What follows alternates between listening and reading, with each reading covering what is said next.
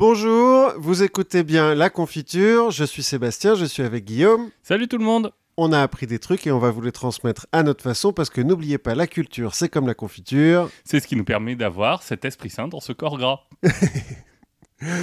Et de quoi allons-nous parler aujourd'hui? Alors aujourd'hui, on va faire un petit thème révolte et Europe de l'Est. Puisqu'on va parler d'Allemagne et d'Ukraine. Mhm. Alors à des périodes un peu différentes, mais on va voir qu'il y aura sans doute des points communs, même si en fait on ne le sait pas vraiment, parce qu'on ne sait pas vraiment parler de ce qu'on allait dire. On va parler aussi de l'affaire du procès du café chez McDonald's. Mhm. Et ensuite on parlera un peu de Guillaume le Conquérant, Qu'on aime toujours. qu'on aime toujours. Et donc c'est moi qui commence Et donc c'est toi qui commences. avec l'Ukraine. L'Ukraine, allez, allons-y. parce que je trouve que ça fait longtemps qu'on n'a pas parlé de nos amis les anarchistes. On va parler d'une légende de l'anarchisme, alors en Ukraine, mais euh, un peu partout, parce que l'anarchisme, c'est un grand pays finalement. Alors quand tu dis une légende de l'anarchisme, c'est euh, une légende au sens le roi Arthur ou c'est une légende au sens euh, Michael Jordan? Plus Michael Jordan. D'accord. En gros, euh, imagine une armée d'anarchistes de 100 000 hommes avec 20 000 cavaliers qui entourent des trains blindés qui foncent à travers la steppe euh, ukrainienne avec un drapeau noir avec une tête de mort dessus et des banderoles marquées Vive l'anarchie, euh, l'anarchie Ah oui, la c'est un peu de gueule, ouais. Ouais, c'est pas mal. Et à la tête de tout ça, un fils de paysan d'un mètre 59, cheveux longs, euh, regard euh, acier, euh, visage taillé à la serpe, bon, il est ukrainien, hein. Oui. Nestor Makhno. Nestor Makhno. Ok. Ouais. Et on verra pourquoi à la fin, en fait, c'est une légende chez les anarchistes, mais euh, pas trop ailleurs, parce que euh, sa mémoire a été un petit peu salie. Oh. En Russie, en Ukraine, il- pourtant on aime bien garder un regard assez objectif sur le passé. Surtout que tout ça se passe donc pendant la Révolution russe. Oui. Donc à un moment où effectivement euh, l'histoire n'a jamais été bouleversée, quoi. Non. Surtout la façon dont on la raconte. Bref, Trotsky, si tu nous entends. on va parler un petit peu de, de Trotsky. Alors, qui c'est euh, Nestor Makhno Donc c'est un Ukrainien, fils de paysan, né le 26 octobre 1888 à Ouliapolé. Ça se prononce sûrement pas comme ça en ukrainien, hein, mais je, voilà, je suis pas très bon en ukrainien. Moi non plus. C'est dans l'est de l'Ukraine, en gros. Enfin, c'est vers euh, le milieu sud de l'est de l'Ukraine. Genre vers Donetsk, Alors comme je sais Dans le- pas où est Donetsk, dans le Donbass. c'est pas loin du Donbass. C'est un peu au sud-ouest du Donbass. C'est pas Donetsk, je connais juste parce qu'ils ont une équipe de foot. hein. Ah, pas parce qu'il y a une guerre en ce moment. Bah si, parce que du coup, l'équipe de foot a été obligée de déménager de son stade, qui est très beau en plus, et de jouer euh, dans l'est du pays. Enfin, dans l'ouest du pays. Donc Ouliapolé, aujourd'hui, je viens de vérifier, il y a euh, 13 000 habitants. À l'époque, il y en a un peu plus de ce que j'ai lu, bon, euh, 20 000 on va dire. C'est une ville où il y a quelques usines, mais c'est surtout des paysans qui vivent dans les... Enfin, qui travaillent dans les propriétés alentours, qui Oui. travaillent comme salariés. Comme euh, ouvriers agricoles. En Ukraine à l'époque, c'est euh, des grands propriétaires terriens qui font bosser euh, le prolétariat, quoi. Qui font du blé. Et qui font du blé, effectivement. Parce que littéralement. euh, oui, oui, oui. L'Ukraine euh, à l'époque, c'est le grenier de la Russie. Parce que donc ça fait partie de l'Empire russe. On va en reparler. je sais plus, j'ai lu il y a pas longtemps que c'était ça en fait le drapeau ukrainien. Euh, bleu et jaune là? Oui. Ah, c'est les champs de blé euh, et le Et le ciel bleu. Ah, c'est pas mal. Bah, quand euh, tu sors d'une période soviétique, il faut aussi te réinventer et donc réinventer les drapeaux. Et changer de couleur. On va beaucoup parler de couleurs, parce qu'ils sont très couleurs euh, en Ukraine. Donc, Nestor Makhno, c'est le cinquième fils de sa famille. Son père, pour dire, c'est un ancien serf. Serf, quoi. Oui. C'est pas très loin d'être un esclave, quoi. Malheureusement, ce père meurt quand euh, Nestor a 10 mois. Ce qui fait qu'à 7 ans, il est berger. Oui, À 8 ans, en hiver, il va à l'école et puis en été, il est ouvrier agricole. d'accord. À 12 ans, il arrête l'école parce qu'il faut qu'il bosse plus. Bah, il faut nourrir ses frères et sœurs. Voilà, enfin ses frères. En l'occurrence, c'est le plus petit, mais euh, bon, bah, faut quand même ramener du blé à la maison. Enfin, de Ouais. l'oseille, enfin, À manger du numéraire. Oui, à manger. Donc, à 12 ans, il est ouvrier agricole à temps plein sur euh, donc la terre euh, de ce qu'on appelle là-bas un koulak, c'est-à-dire un riche euh, paysan. Enfin, un riche propriétaire terrien, parce que le... Lui, il est pas paysan du coup. Enfin, Non, lui, ça va. Il a les mains propres, il a pas de terre sous les ongles. Au contraire de Nestor, qui donc euh, à 12-13 ans euh, se rend bien compte qu'il y a une grosse différence entre les fils du propriétaire et lui. Parce que eux sont bien habillés, euh, ils sont bien portants et tout. Lui, il est famélique, il est tout petit. Et eux, ils ont le droit de taper sur les ouvriers agricoles. Et quand les ouvriers agricoles, ils essayent de se révolter, bah, ils se font taper dessus. et un ordre des choses euh, comme un autre. En tout cas, ça euh, lui inspire une- un certain euh, esprit de révolte, on va dire. À 17 ans, il quitte le- la propriété paysanne là, pour aller en ville, donc à Ouliaipolé. Il devient peintre en bâtiment et ouvrier dans une fonderie. Bon, pas vraiment une ascension sur l'échelle sociale. hein. Non, mais au moins il est plus dehors. Voilà, peut-être qu'en hiver c'est mieux. Et puis il y a un club théâtre dans la fonderie, enfin parmi les ouvriers de la fonderie, donc il commence à faire du théâtre et là-bas il rencontre des anarchistes. Et en 1905, donc il a 17 ans, hein, première révolution russe, donc là l'Ukraine ça fait partie de l'Empire russe, donc Oui. révolution aussi euh, en Ukraine. Le tsar envoie un régiment de gendarmerie à cheval à Ouliapolé, même s'il s'y passe pas grand-chose, juste au cas où. Les gendarmes à cheval tabassent beaucoup de monde. Il faut bien rentabiliser hein, quand tu es sur place, une fois que tu es Oui. là. Puis quand t'as un marteau, euh, tout est un clou, quoi. Exactement. Et donc, euh, Macno et son petit groupe d'anarchistes euh, sont un peu remontés. Donc, ils vont créer l'Union des laboureurs pauvres, qui est un syndicat anarchiste, donc. Alors que lui est plus laboureur. Non, mais euh, en tant qu'ancien laboureur, il se dit, euh, allez. Et ils vont commencer bah, à essayer de porter la révolution, quoi. Donc, à leur petit niveau, ils font un peu des attentats, euh, un peu des grèves, euh, des machins comme ça. Les propriétaires autour, en réaction, vont créer... euh, ont des laboureurs riches. non, l'Union des Russes véritables, je crois. C'est ça, l'Union des Russes véritables. Qui vont se rassembler derrière le slogan Tue le Youpin, sauve la Russie. Un truc joyeux. Enfin, oui, c'est c'est bien de se rassembler autour de hobbies et de, de passions communes. Voilà, on va dire ça. L'Union des laboureurs pauvres se dit Ça, c'est notre ennemi. Parce que euh, nous, les juifs, c'est nos amis. Parce que c'est aussi des, exploités, des opprimés. Donc, euh, ils vont commencer à se battre, euh, ces deux groupes.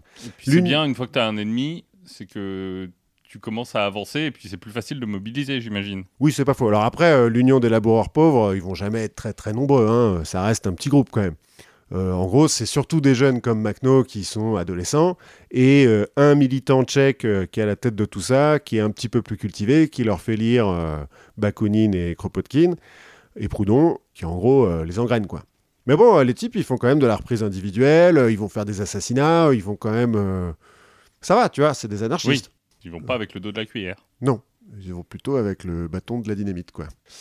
Bon, sauf que la révolution russe de 1905, euh, ça tourne court, hein, quand même. Bah, oui, une Sinon, euh, on parlerait pas de la suivante. Euh, des suivantes. des suivantes, oui. L'Union des laboureurs pauvres euh, va quand même gagner contre l'Union des Russes véritables. C'est-à-dire qu'ils vont, ils vont les défoncer. hein. Mais en 1906, fin 1906, Macnos se fait arrêter une première fois pour vol à main armée, mais il est acquitté faute de preuves. 1907, deuxième arrestation pour assassinat politique, acquitté pour fausse de preuves. Ce qui prouve que la justice est plutôt. euh, Enfin, il y a deux façons de voir les choses. Soit tu te dis la justice est plutôt euh, Faire. équitable, Ouais, équitable, ouais. soit tu te dis ils l'ont quand même foutu en prison alors qu'ils avaient aucune preuve, euh, un peu pour le faire chier. Ouais, ou alors ils sont très très mauvais, les flics. euh, Oui, mais Donc, ouais. si les flics sont très mauvais et que tu as une justice aux ordres, euh, Oui, c'est pas faux. Toujours est-il, 1908, troisième arrestation. Cette fois-ci, les flics, ils ont infiltré un mec dans le groupe.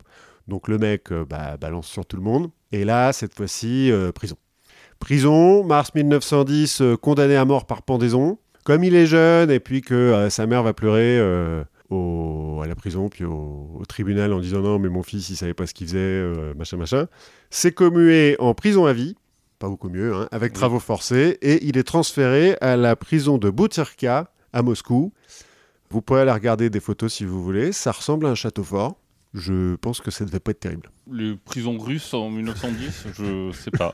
Mais donc, euh, il a un parcours euh, assez classique. Je commence par le théâtre, je finis euh, condamné à mort. Voilà, c'est ça.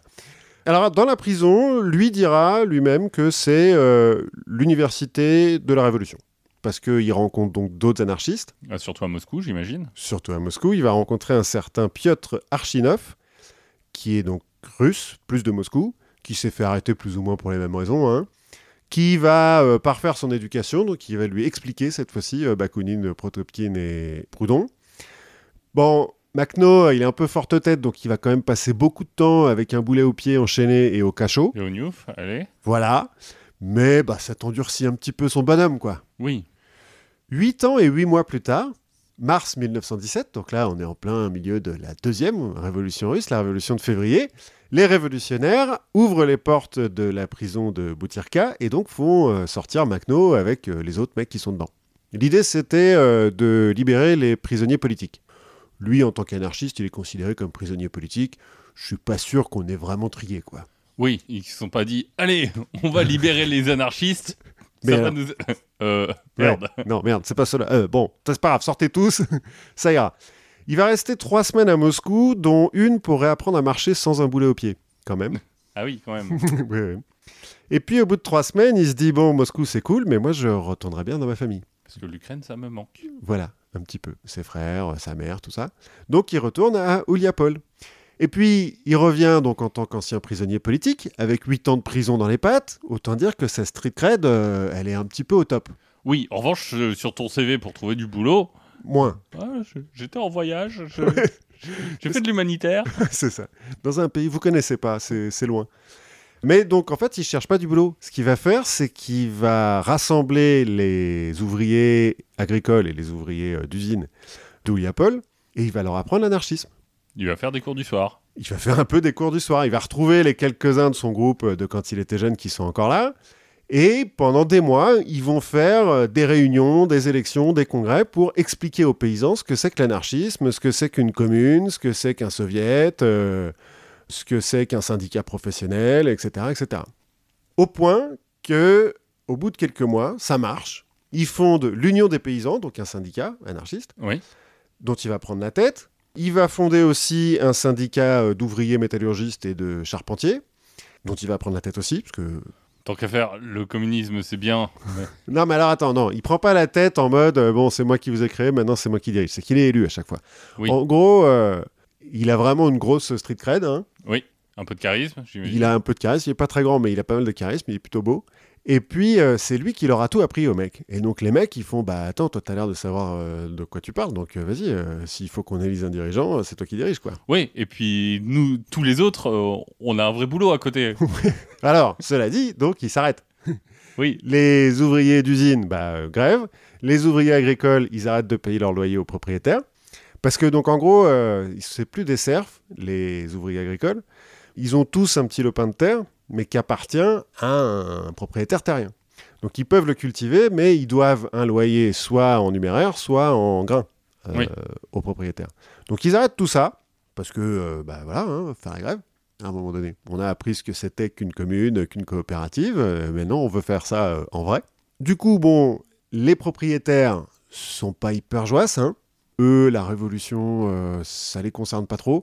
Alors, on parle de la révolution de février 17. hein, c'est une révolution social-démocrate. hein. Il y a un petit peu des socialistes et des communistes là-dedans, mais de manière générale, le gouvernement provisoire, euh, il n'est pas communiste. hein. Ah oui, oui, non, c'est plutôt euh, le fait de, de faire partir la monarchie euh, Oui. absolue. Et encore, je ne sais pas si il vire le tsar. Le, je sais Le pas. tsar, le tsar abdique, Oui. mais c'est les bolcheviks après qui vont le liquider. Oui. Euh, Mais il abdique quand même. hein. Il abdique en février, enfin un peu après février. quoi. Il, abdique assez vite, mais euh, l'armée est encore là. euh, ça reste bon un changement à la marche, quoi. Oui. Donc les propriétaires sont pas hyper cool et commencent à s'organiser. Et il se trouve que à peu près au même moment, donc le 29 août 1917, il y a une tentative de coup d'État à Saint-Pétersbourg par les militaires. En gros, il y a un général qui se sent un petit peu poussé des ailes et qui dit bon bah voilà, Moi aussi, j'ai le droit d'essayer la révolution. voilà, ça a l'air cool, j'aimerais bien être chef. Macno et ses potes, ils disent Ouh là là là là, non, non, non, non. Nous, on est pour que la révolution elle continue, donc ils créent un comité pour le salut de la révolution et ils prennent les armes. En l'occurrence, ils vont pas aller jusqu'à Saint-Pétersbourg parce qu'ils ont des, des affaires plus pressantes à régler sur place, les propriétaires. Oui. Comme ils ont des armes et qu'ils sont beaucoup plus nombreux, hein, quand même, parce que voilà, Et que la police est occupée à autre chose. peut-être? Ouais, bah, voire en pleine révolution aussi. Oui. Les propriétaires bah, euh, sont désarmés, hein, parce que voilà, à un moment donné, ils sont pas non plus trop téméraires. Et le 25 septembre euh, 1917, le soviet d'Ouliapolé, soviet ça veut dire congrès, hein, Oui, à la base, comité. Enfin, oui, rassemblée, euh, Oui. l'assemblée de la, la commune locale, quoi. Le soviet local convoque les grands propriétaires, les koulaks, euh, tous ces mecs-là et toute la population, en fait, avec les titres de propriété de tout. Des usines, des terres, des chevaux, des machines, euh, etc. On fait l'inventaire de tout ce qu'il y a. Ensuite, on brûle tous les titres de propriété. Et on redistribue à chacun un bout de terre que tu peux cultiver par toi-même sans utiliser un ouvrier. D'accord. Donc, euh, alors, je ne suis pas paysan, je ne sais pas combien, mais on va dire euh, un hectare. Peut-être. ou Aucune 10, idée. ou 10, ou un demi. Enfin, Je- bon, disons un hectare pour que ça soit plus simple. Donc, on donne un hectare à tout le monde, y compris aux propriétaires. On peut se rassembler en famille, c'est-à-dire que si tu as une famille de 4, bah, tu peux avoir 4 hectares qui se touchent, hein, plutôt que d'avoir 4 hectares aux quatre coins Oui. de la ville, ce qui serait un peu con. Ou en groupe, tant que tu t'es euh, librement associé. C'est des anarchistes, tu as le droit de de t'associer librement. Et puis, euh, de la même façon, on distribue des chevaux bah, à chaque groupe, chaque famille, euh, de façon équitable, égalitaire, plus ou moins. En gros, c'est pas tellement une idée de on, on met tout en commun, c'est une idée plutôt de on repart à zéro avec euh, tout le monde à égalité. Alors pas tout à fait parce que euh, les paysans n'ont pas de titre de propriété. C'est-à-dire que la propriété, c'est juste, c'est juste l'usufruit quoi. D'accord. En gros, ils peuvent travailler 7 hectares de terre, mais ils n'en sont pas propriétaires. C'est la communauté, la commune même, Oui, qui est propriétaire. qui est propriétaire socialement de toutes les terres. Et dans les usines, c'est pareil. Les usines s'organisent en coopérative. Les machines appartiennent à la coopérative qui travaille pour la commune, donc à la commune. Dans la commune, on n'abolit pas l'argent parce qu'en fait, c'est un outil, hein, l'argent. Oui. Mais on encourage le troc. L'échange de grains, par exemple, contre, euh, si tu as besoin d'un outil, bah, tu échanges du grain contre un outil, euh, etc. Ça se passe euh, pas mal. Bon, les propriétaires sont pas hyper contents, mais ils ont récupéré un peu de terre quand même. Et ils sont pas morts. Et ils sont pas morts, ce qui est, ce qui est pas le cas de, de tout le monde. Oui. Ça a fait des petits en fait, hein, la commune d'Ouliapolé, euh, ça a fait des petits un petit peu autour. En gros, tu as toute la région qui s'organise comme ça.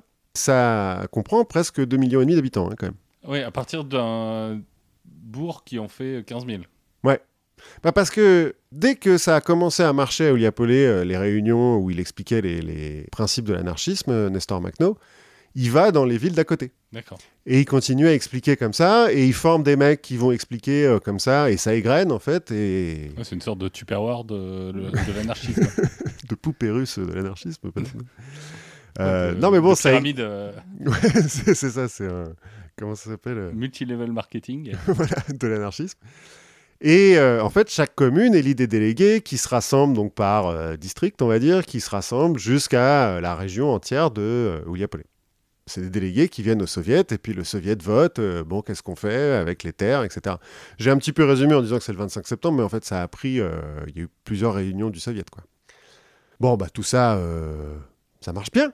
Sauf que ça reste la révolution à côté. Donc tout le monde n'est pas forcément d'accord. Dans la grande ville à côté, euh, c'est un petit peu plus compliqué de redistribuer les terres, hein, parce que bon, dans une ville, euh, Oui. tu peux pas filer un, un hectare de... Voilà, vous avez un hectare de chemin de fer. Démerdez-vous. Voilà. Et tu vas faire chier tous tes voisins. parce que tu, tu as décidé de le couper. voilà. Donc ça, on ne peut pas faire. Donc ça se passe un petit peu moins bien. Et les anarchistes locaux se mettent à former ce qu'ils appellent des gardes noirs, c'est-à-dire des groupes armés qui vont lutter par le terrorisme et la guérilla contre les bourgeois, les propriétaires et euh, bon, le pouvoir central qui euh, ne voit pas ça d'un super bon oeil non plus. Quoi. Et globalement, tous ceux qui sont pas vraiment d'accord avec eux. Ouais, ouais. Mais bon, comme on est dans un endroit où quand même 80% de la population c'est des ouvriers agricoles et des ouvriers, Oui. ah, la plupart des, des gens sont plutôt d'accord avec eux. Et donc euh, Macno va rejoindre une de ces gardes noirs et va commencer déjà à organiser un petit peu ses réseaux de gardes noirs. Donc la ville d'à côté, là, ça s'appelle Alexandrovsk, qui est euh, la capitale de la région euh, du coin. Et la première garde noire, elle a été fondée, pour l'anecdote, par une femme, une certaine euh, Maria Nikiforova, qui est assez marrante, en trois mots. C'est une fille d'officier de l'armée russe, anarchiste, pareil, en 1905, euh, pareil que Makhno, 1907, arrêté pour terrorisme et vol à main armée, condamnée à mort, commuée en prison à vie parce qu'elle est jeune et que c'est une femme, envoyée à la prison de Saint-Pétersbourg, puis en Sibérie. Elle s'évade, elle va au Japon, en USA, aux USA, en Espagne, à Paris. À Paris, elle se marie, elle reste dans les réseaux anarchistes.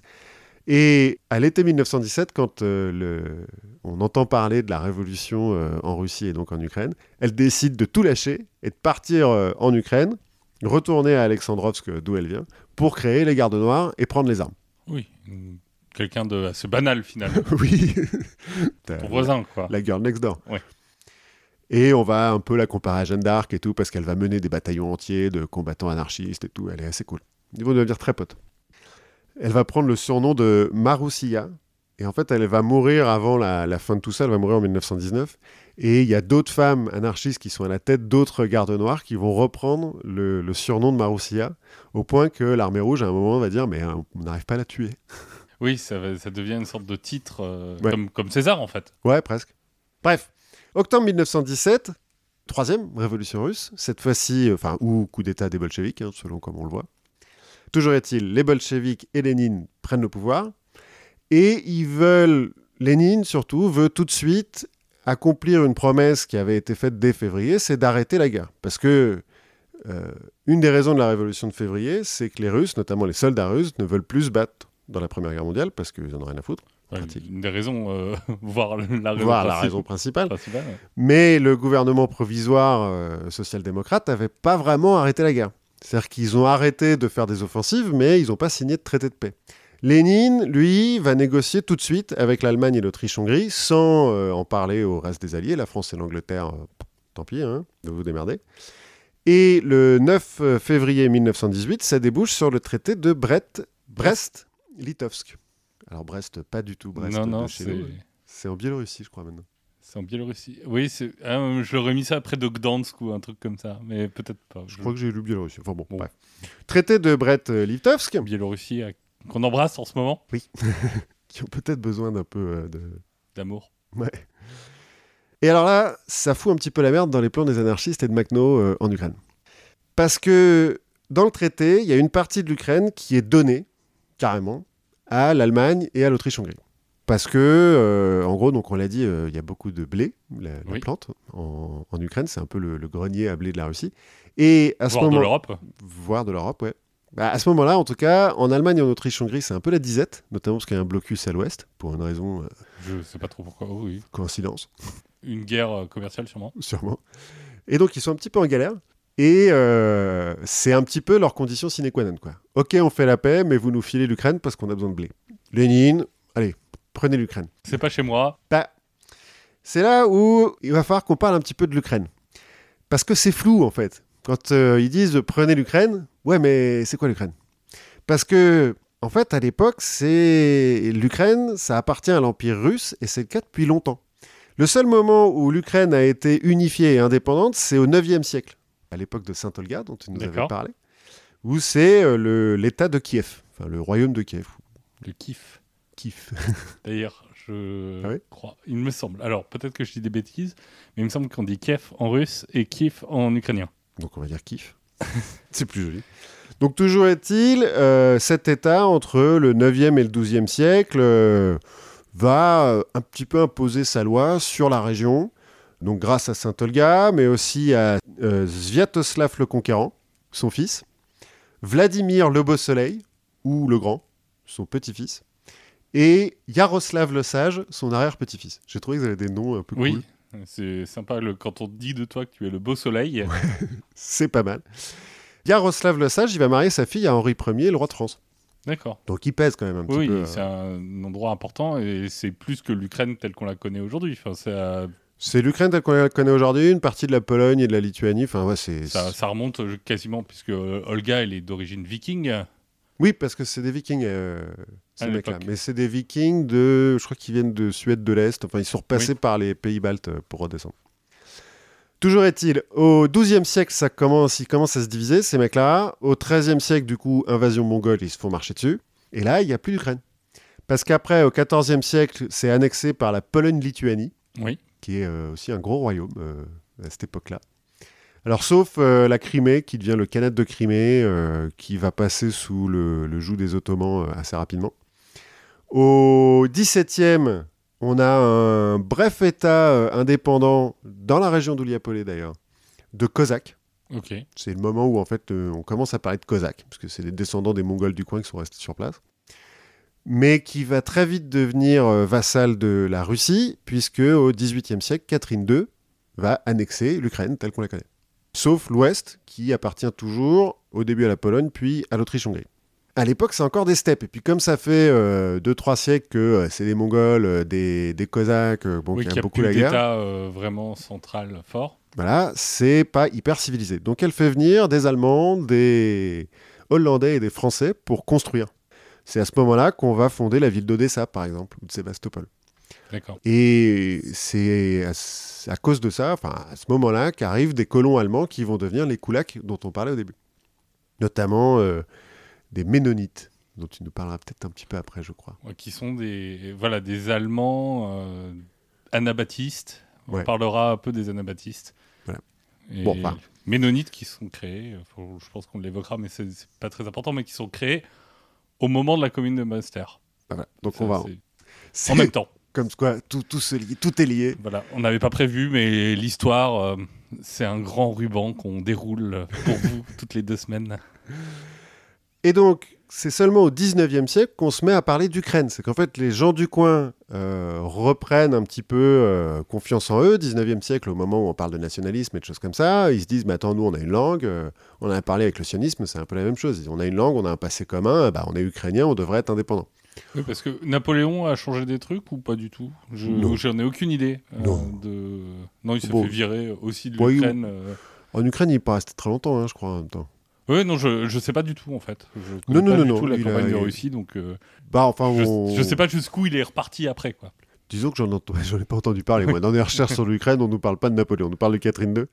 On nous parle euh, donc du 19e siècle, au moment où il y a la, la culture ukrainienne, qui du coup euh, est interdite par le tsar, hein, la langue ukrainienne notamment. Mais voilà, l'Ukraine n'a jamais vraiment existé à ce moment-là en tant que pays. Et au moment du traité de Brest-Litovsk, pour faire ça un petit peu bien, les Allemands, plutôt que juste de dire bah, on annexe, ils vont dire euh, oui, euh, c'est un pays indépendant qu'on va protéger. Euh, protectorat. Voilà. Et donc, les partis politiques ukrainiens, parce que bon, c'est une région de la Russie, et la Russie, c'est même sous l'Empire, c'est un peu fédéral, quoi. Il y a un peu des gouverneurs, quoi. C'est trop grand pour être oui. vraiment complètement unifié. de toute Voilà. façon. Donc il y a des partis politiques, et ces partis politiques vont se réunir pour former ce qu'ils vont appeler la Rada, euh, l'Assemblée nationale. hein, en gros. Voilà, ça c'est en février 1917, donc au moment de la Révolution, quoi. Il déclare que en juin 1917 que l'Ukraine est autonome. Bon, ça mange pas de pain, de toute façon on est en pleine révolution, donc euh, On est autonome. Bon, on est protégé, mais autonome. Voilà. Bah non, juin 1917, c'est encore, euh, c'est avant les bolcheviks, donc euh, Oui. ça, man- ça mange vraiment pas de pain. Après les bolcheviks, en novembre 1917, ils disent on est indépendant, on fonde la République populaire d'Ukraine, ce qui ne plaît pas aux bolcheviks, donc ils vont envoyer l'armée rouge qui va aller jusqu'à Kiev quand même. Et puis donc signature du traité de Brest-Litovsk, les bolcheviks se retirent de Kiev, mais restent dans l'est de l'Ukraine, où ils vont créer la République socialiste soviétique d'Ukraine Oui. et la République populaire d'Ukraine va euh, élire un président. Sauf que le 29 avril 1918, les Allemands, qui sont en train d'envahir, hein, disent euh, euh, oui, mais alors si on envahit une République populaire, euh, c'est pas top et tout. Donc ils prennent un général un petit peu au pif euh, ukrainien, puis lui font tiens, va faire un coup d'État. Le mec fait un coup d'État, crée ce qu'on va appeler l'Etmanat d'Ukraine. D'accord. Donc il est Hetman comme Ataman, il est chef quoi. Ok. Mais c'est une, une marionnette des Allemands quoi. C'est des fantoches, ouais. Ouais, il est fantoche, c'est quand même un. C'est ce qu'on appellerait maintenant un facho, hein, quand même, le mec. Il est particulièrement antisémite, il va faire plein de pogroms. euh. Ouais, c'est l'âge d'or du pogrom. Enfin, c'est. Ah oui, c'est. Alors, l'âge d'or du pogrom, non. Parce que bon. Mais, mais c'est le, c'est Ouais, le bon. début euh, des pogroms euh, Ouais, ouais. dans cette région du monde. L'Ukraine, ça va être un peu vénère pour les Juifs à ce moment-là. Bon, en gros, ça devient un État policier, il y a des armées partout, puisque donc il y a l'armée allemande. euh, donc tout l'ouest, euh, à part l'extrême est, t'as l'armée rouge, tout l'ouest, euh, t'as euh, les Allemands et les Austro-Hongrois, et puis au milieu, l'armée populaire de la République populaire qui est devenue l'Etnamat. Bon, c'est un peu le bordel. Et donc, au milieu de tout ça, on a Macno et nos anarchistes, qui eux étaient en train de fonder des communes et de se dire putain, ça marche hyper bien, c'est cool, on est enfin libre, on peut faire ce qu'on veut. Et qui se disent, oula, mais attends, euh, qu'est-ce qui se passe là euh, On s'est un petit peu On fait est, on est libre, mais bon, on a, on a quatre armées qui campent sur place. Oui, c'est un petit peu relou ça. Et donc le congrès anarchiste décide d'envoyer une délégation à Moscou pour parler avec les bolcheviks, pour leur dire ouais les gars, vous avez un peu lâché en race campagne là quand même. Dont Makhno. Donc Makhno euh, va à Moscou. À Moscou, il va retrouver Piotr Archinov, son pote anarchiste de la prison. Il va rencontrer Pierre Kropotkin, qui va euh, lui expliquer un petit peu plus des trucs, euh, lui donner des conseils. Ça fait 20 ans qu'il le lit, donc. euh, Ouais, voilà, il rencontre un petit peu son idole et tout. Ouais, super, tu, peux me dédicacer ton livre, des trucs comme ça. Mais en fait, il se rend compte que les anarchistes à Moscou, ils se sont pris un gros coup de bambou de la Tchéka, qui est la, la police secrète des bolcheviks, et qu'ils euh, ils sont pas en grande, grande forme. Oui, disons que les bolcheviks ont un peu fait le ménage. Oui, voilà. Il se rend compte en fait que les bolcheviks aiment pas trop les anarchistes. Et vice-versa. Oui, du coup. Mais lui, euh, bon, bah, euh, il fait pas partie de la politique moscovite. hein, euh, il débarque hein, à Moscou. Bon, bah, allez, Sbrouf, il se dit qu'il va aller au Kremlin pour essayer de rencontrer Sverdlov, qui est à l'époque président du comité exécutif central, c'est-à-dire euh, chef de l'État, et Lénine, parce que pourquoi pas. Ça, ça mange pas de pain, là. Ouais. On peut toujours essayer, quoi. Il y va avec un laissez-passer du soviet local qui lui dit oui, oui, c'est un soviétique et tout, vous pouvez le laisser rentrer. Il rentre. Personne lui dit trop. euh, il demande où sont les, bureaux. On lui dit bah c'est là, au premier étage. Il va au bureau, il tape sur les portes jusqu'à ce qu'il y ait un mec qui lui dise vous voulez voir euh, Bah attendez, je vais voir. On l'amène au secrétaire de Sverdlov, qui l'amène à Sverdlov? Ils discutent un petit peu. Sverdlov lui dit ah, c'est intéressant. Euh, bah revenez demain, on va rencontrer Lénine. Et donc il rencontre Lénine avec Sverdlov. Au début, les deux veulent avoir des renseignements sur ce qui se passe en Ukraine, parce qu'en fait, euh, ils sont pas trop au courant. Quoi. Ils savent qu'il y a l'armée rouge, ils sont là, mais si, si, euh, l'armée rouge, avec nos trains blindés, on fait plein de trucs. Et Macno, il leur dit, bah non. En fait, euh, vous avancez avec vos trains blindés, euh, vous tirez, puis une fois que vous êtes arrivé à un point où vous pouvez plus avancer, bah vous repartez en arrière, parce qu'en fait, euh, vous n'avez pas de soutien de rien, de nulle part, Oui. des Allemands partout. Le train, c'est pas ce qu'il y a de plus pratique après pour défendre un endroit, j'imagine. Donc les autres, ils font oui, mais enfin bon, euh, c'est parce que vous, les anarchistes, vous êtes alliés avec les socialistes de droite de la République populaire euh, ukrainienne. Et Macno, il fait mais que nenni. Euh, nous, euh, on est des anarchistes, on est libres. euh, Nous, nous, alliés nous, on Alliés à est, quelqu'un nous, on est alliés à personne. La, la réforme agraire, on l'a déjà faite. on a brûlé les titres de propriété. autant vous dire qu'on est, on est bien parti, On a déjà du mal à s'allier entre nous. Ouais. Donc, s'il vous plaît. Lénine, il lui dit oui, mais bon, vous les anarchistes, vous êtes un petit peu, euh, vous pensez qu'au futur, vous êtes dans des grands idéaux, mais vous n'êtes pas dans le présent. C'est pour ça qu'on a des problèmes d'ailleurs à Moscou avec les anarchistes. Et Macno, il fait, bah, euh, c'est-à-dire que moi, je suis quand même bien dans le présent là. hein. En ce moment, euh, nous, on se bat maison par maison, hein, quand même. Oui, bon, peut-être qu'on s'est trompé. Bon, bah, vous avez qu'à retourner en Ukraine et faites ce que vous voulez. il lui file un laisser-passer pour retourner en Ukraine. Et donc, en septembre 1918, Macno retourne à Ouliapolé, retrouve la- un groupe de la Garde Noire. Mais alors, du coup, il lui dit faites ce que vous voulez, mais il a gagné quoi dans l'histoire en Rien. Rien, rien c'est ça. Il a vu Moscou, il a rencontré Lénine. Continue. Ouais, c'est un peu Lénine qui lui dit Ouais, bon, d'accord, merci pour les renseignements, retournez là-bas, je vous file à laisser passer. Faites ce que vous pouvez contre les Allemands, euh, on va voir. C'est très intéressant ce que vous faites, on va vous rappeler. Ouais, c'est ça, ça, on vous rappellera. Laissez votre carte là. Et donc, septembre 18, il retourne à Ouliapolé, et avec euh, donc, le petit groupe de garde noire, il faut savoir que la garde noire, c'est vraiment des petits groupes, hein, c'est des petites cellules. Oui. Là, en l'occurrence, ils sont 12. Et à 12, ils disent bah, on va reprendre la ville. Ils prennent des armes, ils rentrent en ville en tirant partout, contre les Allemands, hein, parce qu'à l'époque, euh, la ville est Oui. prise par les Allemands. Les Allemands prennent un petit peu peur, la population voit ça et dit Ouais, allez, super, c'est le moment de la révolte, tout le monde se révolte contre les Allemands, et hop, les Allemands dehors. Et en fait, c'est la création de l'armée macnoviste, officiellement l'armée révolutionnaire insurrectionnelle ukrainienne, ce qu'on va appeler l'armée noire. Parce que noir, c'est les anarchistes, quoi. Et Makhno, encore une fois, est élu à la tête de cette armée sous le nom de Batko Makhno, ce qui veut dire le petit père Makhno. Parce que donc il est petit, mais c'est le, Oui. c'est le père de, de tout le monde. En quelques semaines, quelques mois, ils vont... Donc là, il a 30 ans. quoi. Ouais, ouais. Oui, on est en 18, 88, ouais, il a 30 ans.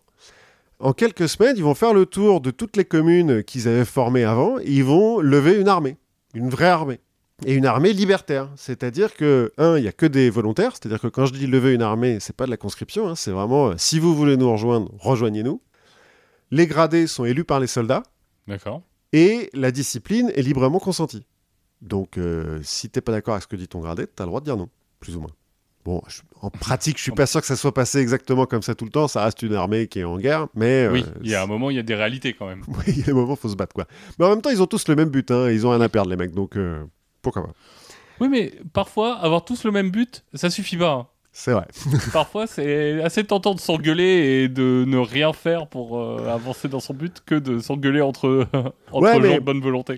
Là, l'avantage, en fait, c'est que la plupart, c'est des paysans et des ouvriers. Donc c'est pas des intellectuels, c'est pas des mecs qui sont dans la bataille sémantique sur non non attends moi je pense qu'il faudrait qu'on s'appelle euh, communiste euh, libertaire parce que anarcho-communiste euh, ça ressemble trop à anarcho-syndicalisme et alors on est vraiment pas d'accord. Ah non, moi je préférerais libertaire communiste. Bon en l'occurrence ils sont anarcho-communistes. Et effectivement, avoir le même but, ça suffit pas. Il y a quand même des, certains des bataillons de l'armée qui se livrent un petit peu au pillage et au pogrom, parce que bah, ça reste des militaires et qui commence à avoir un peu de pouvoir. voilà.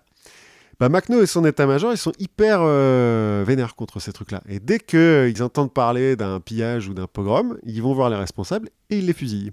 D'accord. Parce que ça, c'était une des trucs de la discipline qui n'était pas librement consentie. C'était pareil pour tout le monde, quoi. Pas de pogrom, pas de pillage. Et tu consens librement à être exécuté. voilà, plus ou moins. Mais ce qui fait que l'armée macnoviste, l'armée noire, elle est hyper populaire parmi la population. Parce que dans toutes les armées qu'il y a dans le coin, c'est la seule qui fait pas de pillage. Puis c'est la seule où tu connais les gens, parce qu'en fait, c'est tes voisins, hein, plus ou moins, Oui. qui sont dans l'armée. Au début, bon, il manque un petit peu de matériel. Il y a, il paraît, des batailles où ils y sont allés à main nue avec des fourches et des, des bouts de bois, quoi, les mecs. Ouais, alors c'est peut-être de la légende un peu, mais. C'est peut-être un petit peu de la légende, mais le fait est que, a priori, euh, au début, ils n'ont pas beaucoup d'armes.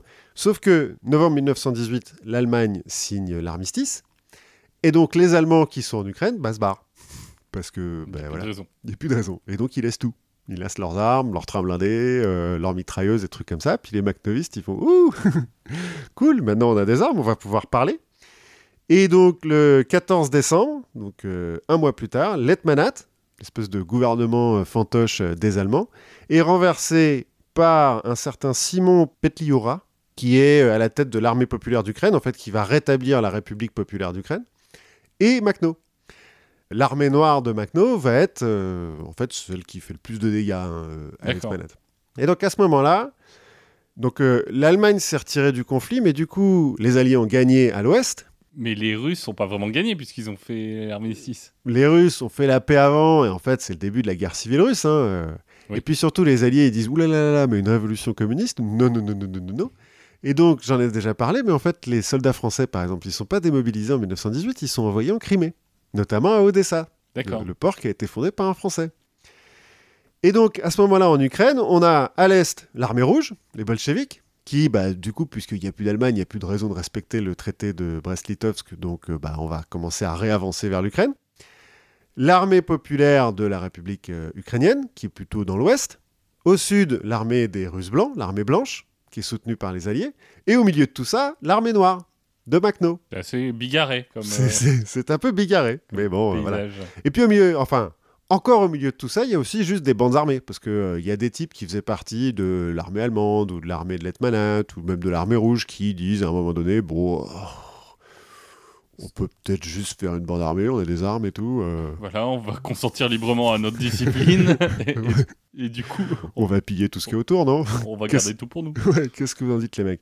Ouais, ouais, ok, pas mal. Au point que, mi-1919, l'armée blanche, soutenue par les Alliés, donc euh, beaucoup de matos, remonte du sud et commence à avancer euh, sur Kiev. L'armée rouge se retire sur son bastion à Krakow, qui est euh, dans l'extrême est de l'Ukraine. Et il y a un certain nombre de, soldats de l'armée rouge, qui sont ukrainiens en fait, et qui disent Mais nous, on veut pas se retirer.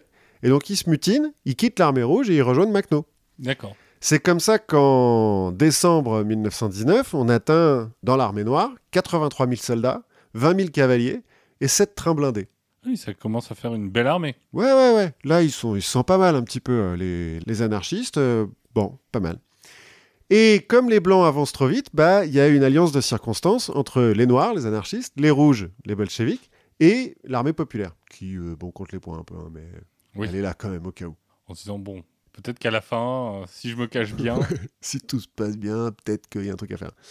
Bon, alliance de circonstances qui empêchera pas euh, Trotsky, notamment, qui est commissaire euh, à l'armée en ce moment, enfin qui dirige l'armée rouge hein, en pratique à cette époque-là, de commencer une petite campagne de propagande contre les anarchistes. En fait, il a un problème. C'est que, un, les anarchistes à Moscou, on l'a vu, ils sont pas alliés avec les bolcheviks du tout. Et puis que l'histoire de Makhno, elle commence à se répandre dans le reste de la Russie. Et donc il y a d'autres paysans qui commencent à faire, mais attendez, euh, on a le droit de faire des armées, nous. On peut juste euh, reprendre la terre pour nous. On va faire ça. On va appeler ça les armées vertes. parce qu'on aime bien les couleurs. C'est important. C'est important. Qui vont donc s'inspirer de Makhno en Sibérie, dans le sud de la Russie. Et donc ça, Trotsky, bah non, faut, faut pas que ça, ça arrive, ça. Et donc l'armée macnoviste, l'armée anarchiste, ils vont commencer à l'appeler la Macnochina, sachant que China, c'est péjoratif en russe hein, comme suffixe. Ce qui est étrange d'ailleurs parce que euh, les Béruriers Noirs, par exemple, ont une chanson qui s'appelle Macnochina, à Mhm. la gloire de Macno. Mais ils gardent euh, ce mot qui est péjoratif. Bon. Et au lieu de l'appeler euh, armée anarchiste, armée macnoviste, etc., ils vont simplement dire que c'est une bande d'assassins, de pillards. Ils vont les appeler contre-révolutionnaires. Ils vont même dire que c'est des coulacs eux-mêmes. Et ils vont commencer à dire qu'ils sont antisémites et que c'est eux qui font des pogroms. Oui, alors que chez... dans l'armée rouge et tout ça, Oui, très peu. très peu. Très très peu de pogroms dans l'armée rouge, c'est bien connu. Début 1920, l'armée blanche qui à ce moment-là est dirigée par un général Denikin est vaincue. Les alliés bah, se retirent puisqu'en fait les soldats français notamment bah, ils se mutinent. Donc euh, l'état-major français il dit ouh, faudrait pas que ces histoires de communistes ça revienne jusqu'en France. Ok, on rentre. Et les bolcheviks se retournent contre l'armée noire parce que bah faut pas faire confiance à Trotsky quoi, pas trop. Non. Pas toujours. Et l'armée populaire et Simon euh, Petliuria, ils sont repoussés jusqu'en Pologne. Lui, il va euh, s'allier avec des mecs en Pologne en disant Si, si, euh, je continue la résistance depuis Pologne. euh, Mais on est bien ici. euh. c'est pas mal. Les, les Ukrainiens libres parlent aux Ukrainiens libres. Mais en fait, non. Il va rien se passer de plus avec eux. Sauf que depuis la Crimée, il y a une nouvelle armée blanche qui va réavancer sur l'armée rouge qui, en fait, en se battant contre les Macnovistes, bah, ils divisent leurs forces, euh, Oui. les rouges, et ils se font prendre à revers par donc le général Wrangler, qui est un autre général russe, blanc, à la mi-1920. Du coup, nouvelle alliance de circonstances entre Macno et l'armée rouge, qui vont vaincre Wrangler en novembre 1920.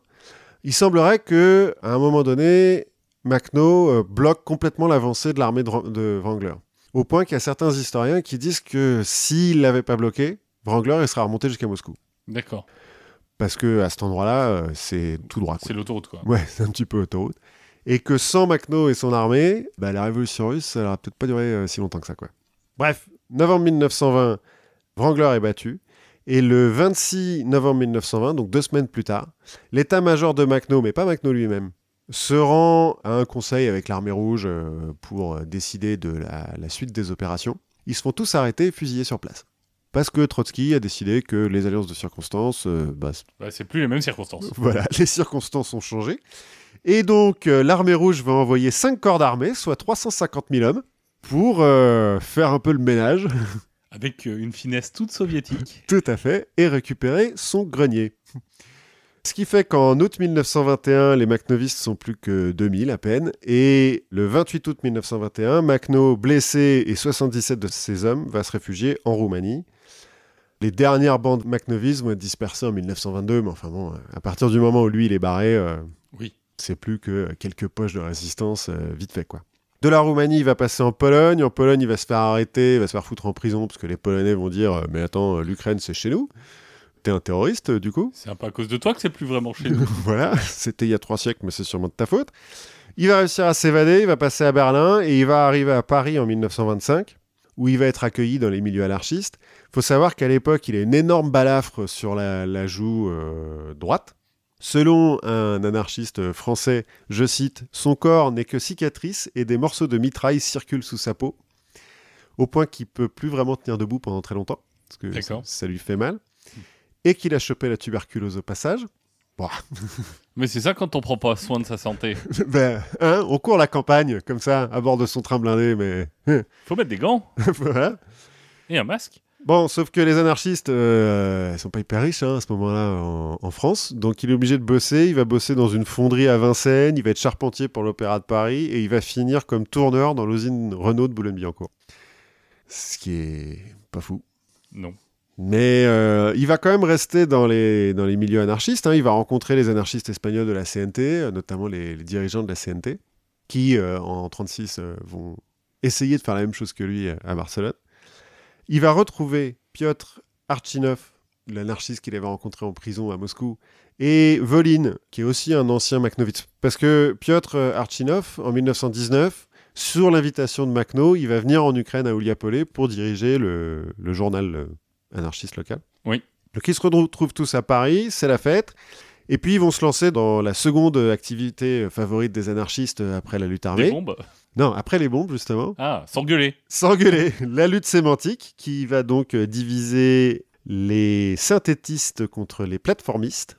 C'est un peu compliqué, je, je t'avoue que je suis même pas allé fouiller parce que ce genre de truc à la con de sémantique, euh, non, on n'est pas d'accord. euh, Anarchie et huile d'olive. euh, voilà, c'est un petit peu relou.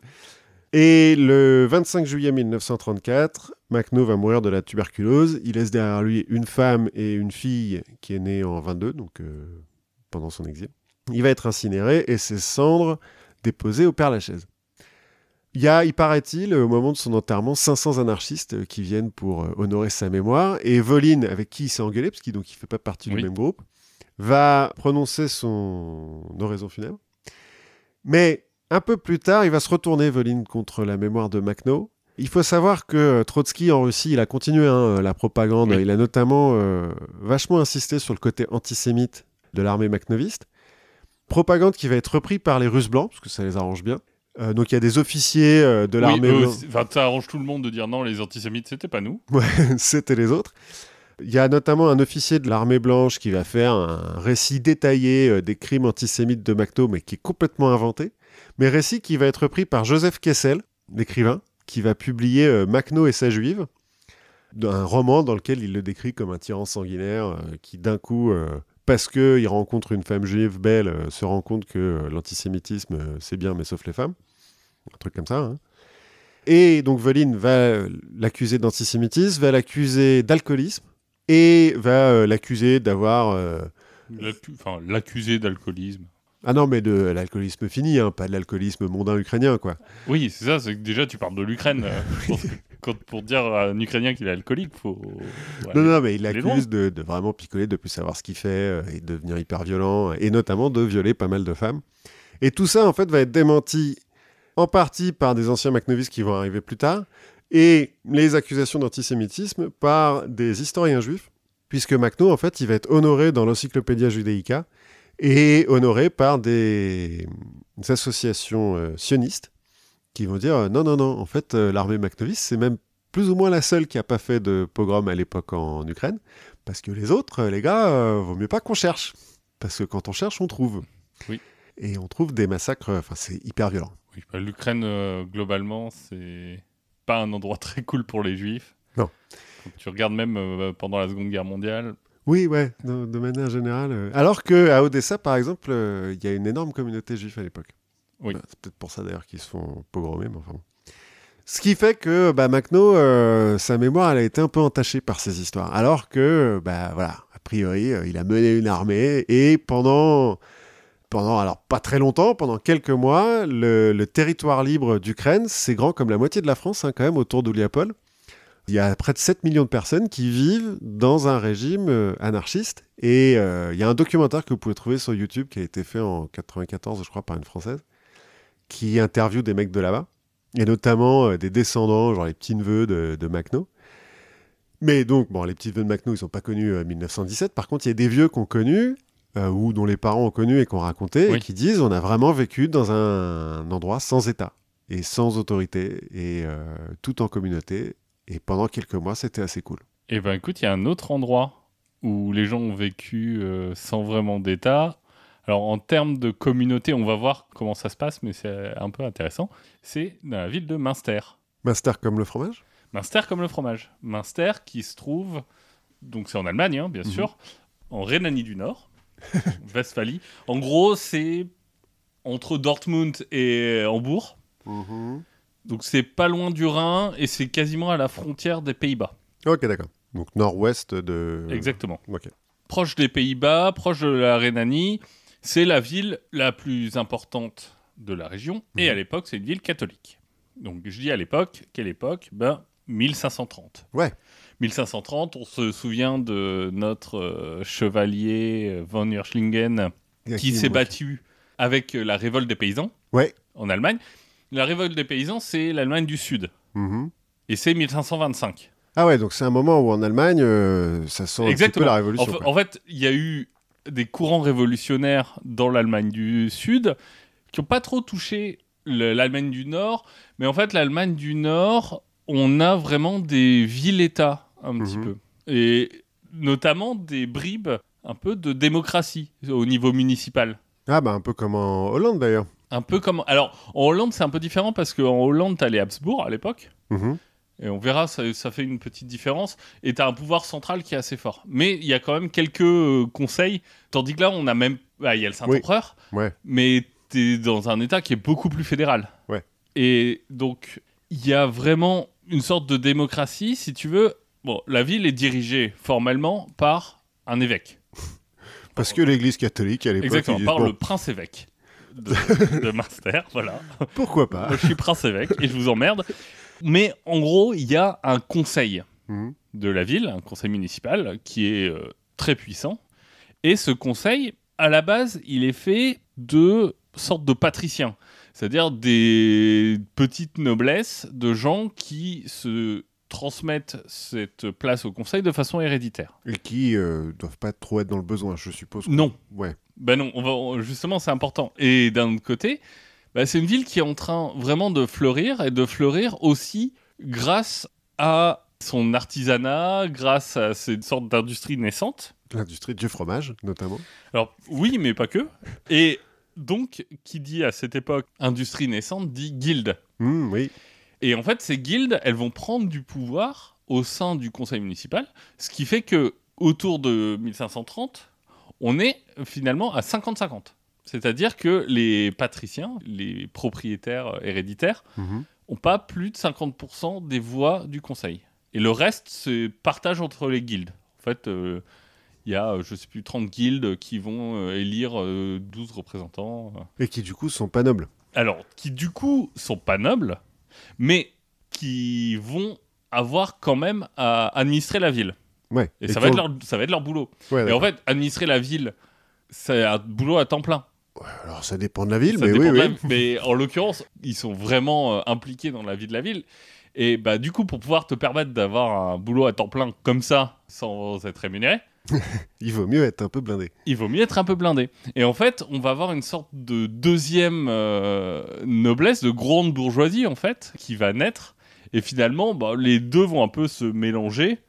Et euh, on va avoir une- deux aristocraties un peu différentes, euh, une de titre euh, et une euh, vraiment de guilde, Mhm. mais qui vont commencer à finalement à bosser ensemble.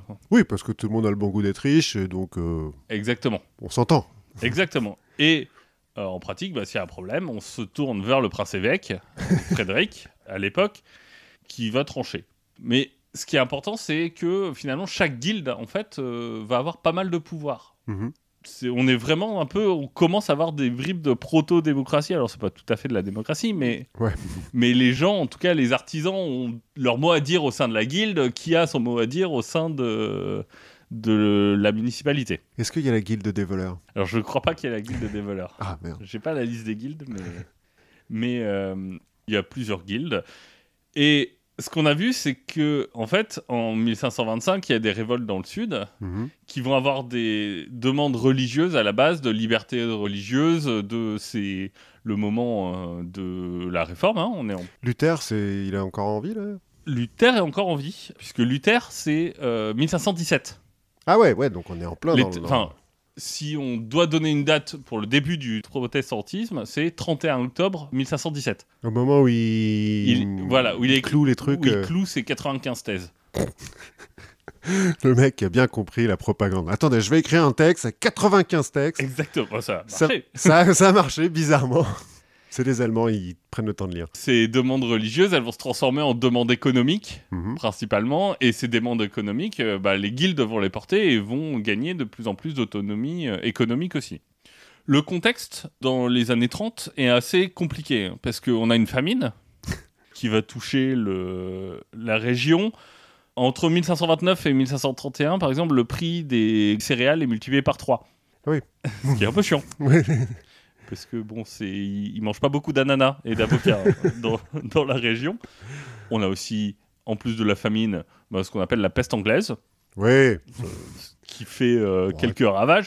Et en plus, bah, on a la guerre contre les Turcs. Ah, qui vont jusque dans le nord de l'Allemagne Non? Bah, alors, les Turcs, ils vont pas jusque dans le nord de l'Allemagne, mais l'Allemagne est en guerre contre Ah les oui. Turcs, et qui dit guerre dit taxe. Ouais.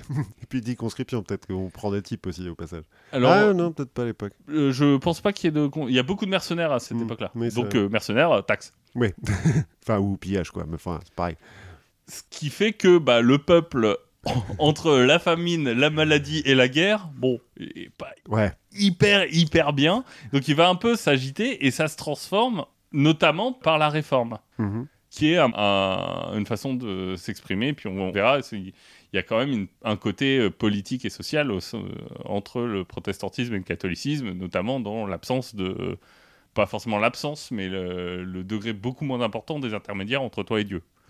Ouais, puis euh, ce que tu dis, la, la famine, euh, la maladie et la guerre, c'est un peu les quatre cavaliers de l'apocalypse, quoi. euh, Plus ou moins. oui, pas, grand-chose. Bon, euh, la réforme c'est bien, mais bon, le prince-évêque, lui, il est catho. hein. Ouais. et puis prince évêque, bordel. Oui, c'est ça. Je suis prince-évêque, la réforme, c'est pas pour moi. Sauf que, en pratique, la réforme, qu'est-ce que c'est? Bah, c'est un clergé indépendant de Rome. Ouais. C'est un clergé qui a plus de taxes à payer euh, au pape. Ah, C'est un, un clergé qui peut prendre ses décisions de façon euh, assez franche et claire. et puis qui peut se marier déjà? Alors, je- ça dépend des obédiences, je pense. Ouais. Mais euh, bon, je pense qu'il s'en fout. hein. Euh, enfin, C'est pas trop ce qui l'intéresse, c'est plus le côté taxe. C'est plus les, le côté taxe et pouvoir. Donc en fait, il peut pas s'afficher pour la réforme. Puisque euh, prince-évêque catholique, bon, ça, ça foutrait mal. Mais en sous-main, il laisse un peu faire. hein. En sous-main, il se dit que s'il est pas obligé d'envoyer 20%. euh, Exactement. S'il n'est pas obligé de- d'envoyer une partie au pape, il s'en portera pas beaucoup plus mal. Ouais. Mais euh, le problème, c'est que il commence à y avoir beaucoup d'agitation politique. Mhm. Et Frédéric, la politique, c'est pas ce qu'il aime. Lui, il aime bien gouverner. Mais gouverner quand c'est facile. Ouais. Et donc, comme là, ça commence à être euh, un peu compliqué, bah, qu'est-ce qu'il va faire? Il va vendre sa charge de prince-évêque à Eric, donc, euh, pour 40 000 gulden, je crois. Eric, qui est déjà évêque, prince-évêque de Paderborn et de Osnabrück. Donc, Ah oui, donc il. Voilà, donc euh, il cumule, hein, il se fait un c'est troisième. presque une euh, OPA, quoi. Ex- Exactement. Et alors lui, Eric, donc euh, il est élu en, en 1531. Il doit être intronisé début 1532. Mais et- attends, il il achète sa charge, mais il est élu quand même. Oui, enfin Bon. euh, bon, C'est de la procédure, quoi. exactement, exactement. On met des formes. Ouais, D'accord. Bon, lui, euh, il est clairement plus prince que évêque. Ouais, dans dans l'idée, cru comprendre. il est plus prince que évêque et du coup, bon, la réforme toujours, bon, de façade, il peut rien dire, mais il, voilà, il, ça ne dérange pas vraiment. Encore moins, peut-être. Du coup, s'il est en plus dans l'OPA agressive. Ouais, et puis, euh, bah, il est euh, très proche de leader évangélique. Ouais. Il va être témoin de mariage d'une nonne euh, qui a quitté le couvent pour, euh, enfin, embrasser la réforme. Enfin voilà, il, Ouais, il est un peu libéré, quoi. Oui, et puis il s'en cache pas trop, quoi. Ouais. Mais ce qui se passe, c'est que la réforme, qui était à la base une sorte de d'arme et d'opinion des pauvres, du peuple, pour se réapproprier la religion, pour euh, avoir un peu plus d'autonomie, bah, finalement, elle commence à être récupérée Ouais, politiquement. politiquement par les leaders qui disent bah oui, c'est très, bien, c'est très Tout à bien, fait. on va s'en servir nous pour avoir plus de pouvoir. Et bah, c'est là que vont apparaître d'autres courants au sein de la, religion, des courants qui vont être euh, soit des courants un peu plus libéraux, Mhm. soit des courants comme les anabaptistes qui vont arriver un peu plus tard. Et je referai un point un petit peu plus tard sur la différence hein, entre euh, luthériens, zwingliens, anabaptistes, euh, Zuntlien Zwingliens, c'est les protestants libéraux, les disciples de Zwingli. Voilà. Zwingli, avec un G. Le problème, c'est que, bon, notre ami Eric, il est plus prince que évêque, il est assez porté par le vin, et en 1532, il boit un peu trop de vin, et il en meurt. Ouais, bah, ouais. Les, euh, les gens se disent, cool, l'évêque est mort, révolte dans les trois villes dont il était évêque, les prêtres catholiques se font foutre dehors, Ils ont déjà de la chance de pas se faire prendre. Exactement. Et pendant ce temps-là, à côté, on va avoir l'élection d'un nouvel évêque, Ouais, ok. qui lui est un peu plus straight edge, qui s'appelle Franz von Waldeck. Le problème, c'est que il va avoir l'accord des patriciens. Mhm. des propriétaires, mais les guildes disent non, non, non, nous on veut pas d'évêque. Ah, ils veulent plus du tout d'évêques, les guildes. Non, ils disent bah non, nous on est bien là. Bah, puis comme, comme ils sont pas nobles, ils ont pas trop besoin, en fait, de l'église catholique. Bah exactement. Et donc, Franz, qu'est-ce qu'il va faire? Il va dire Ok, moi je m'en fous, j'ai une armée. Donc euh, je- il vient avec son armée pour prendre la ville de Münster et s'installer à Münster. Le problème, c'est qu'il n'a pas assez d'hommes dans son armée Mhm. et que il va se faire euh, botter le cul, il va être forcé euh, à s'enfuir dans une petite ville à côté. Mhm. Là, Philippe de Hesse, donc le, le grand chef de la région, dit wow, on se calme, on se calme.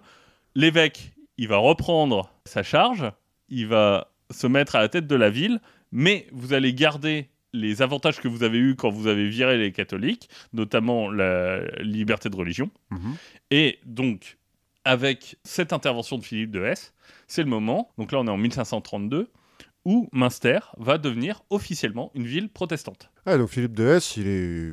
Ça va. Oui. Plutôt compréhensif, quoi. Oui, oui, il est compréhensif, il dit bon, vous arrêtez le bordel. Trop lourd, là. Donc, finalement, moi, protestant catholique, euh, Tant que je suis toujours le chef. voilà, je, je m'en fous un peu. Donc, et je me- il me semble qu'il est, en plus, il est évangélique, euh.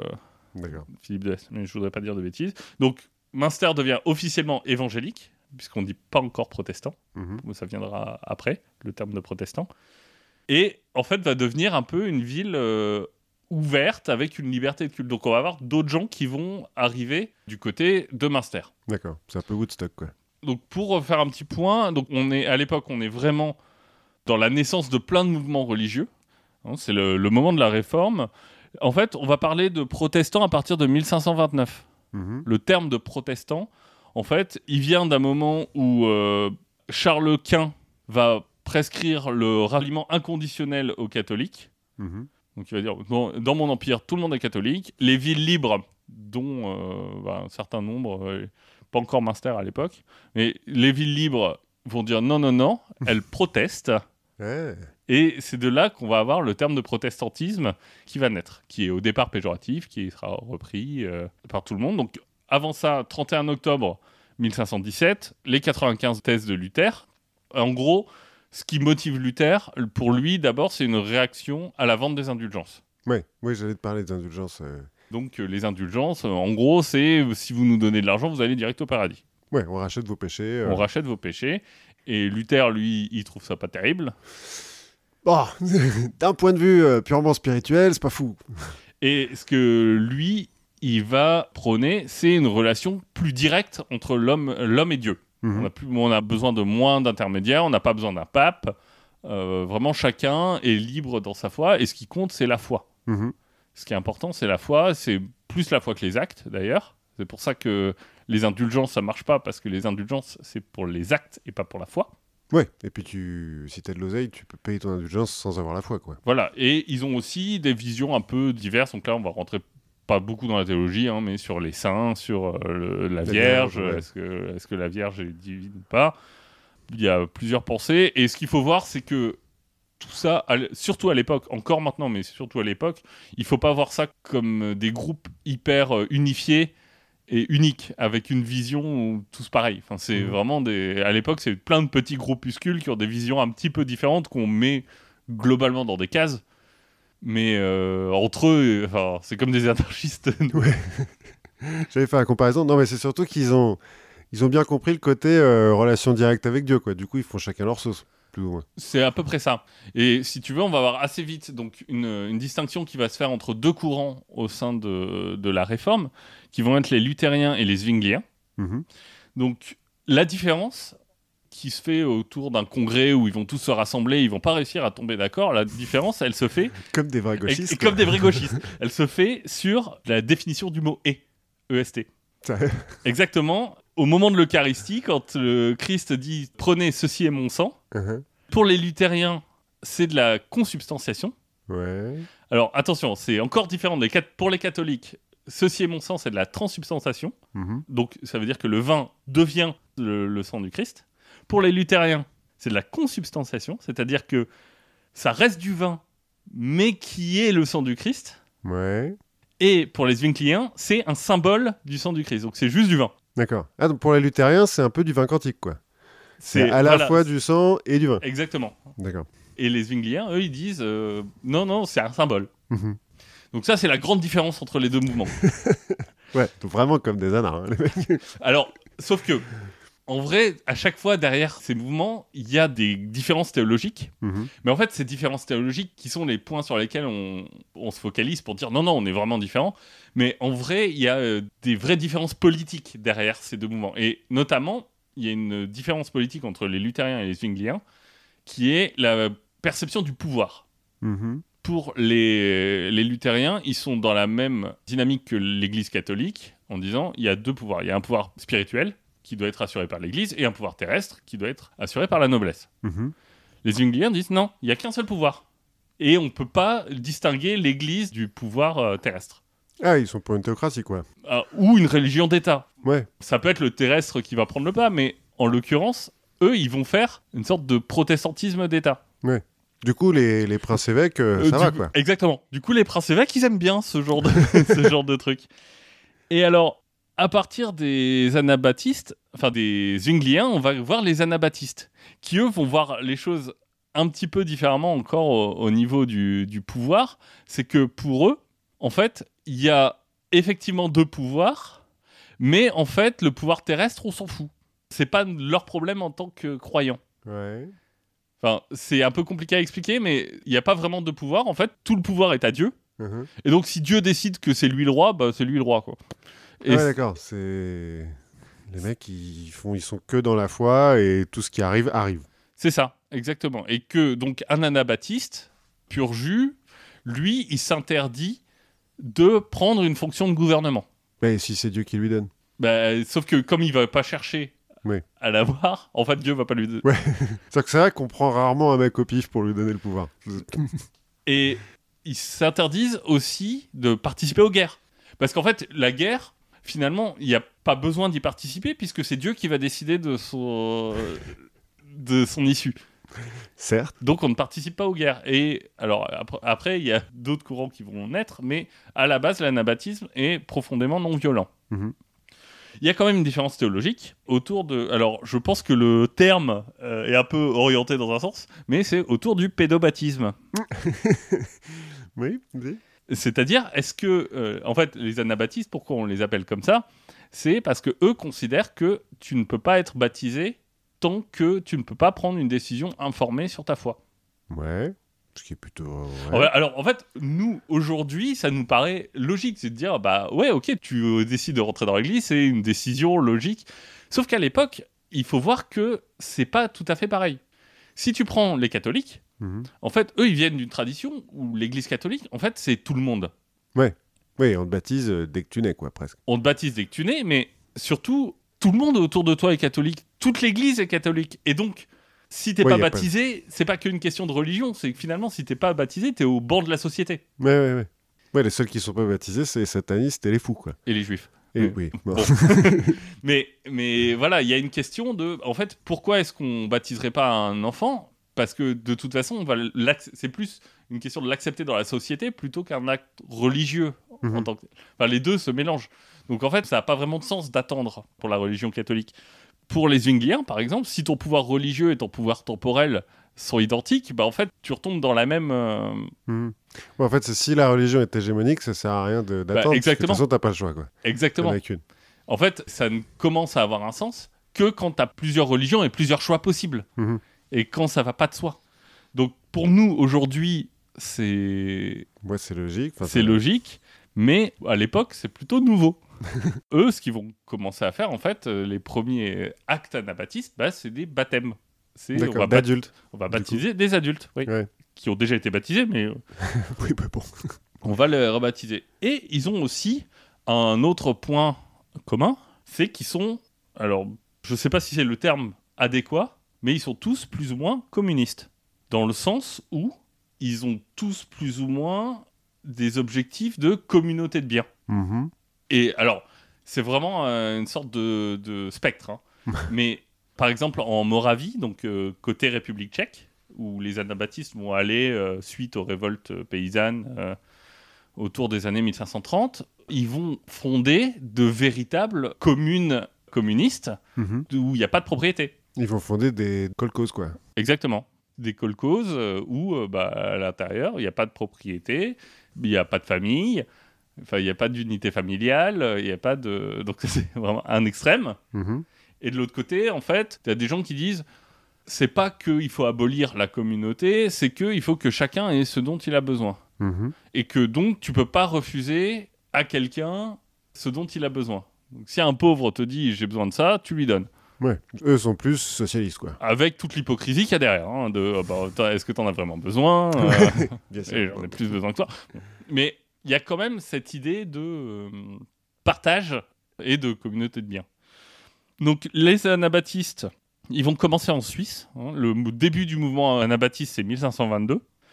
Ils vont se répandre donc suite à, à la révolte de 1525 en Allemagne du Sud, Mhm. en République tchèque. Là, ça va commencer à euh, se passer un peu moins bien quand euh, on va globalement buter tous les paysans révoltés.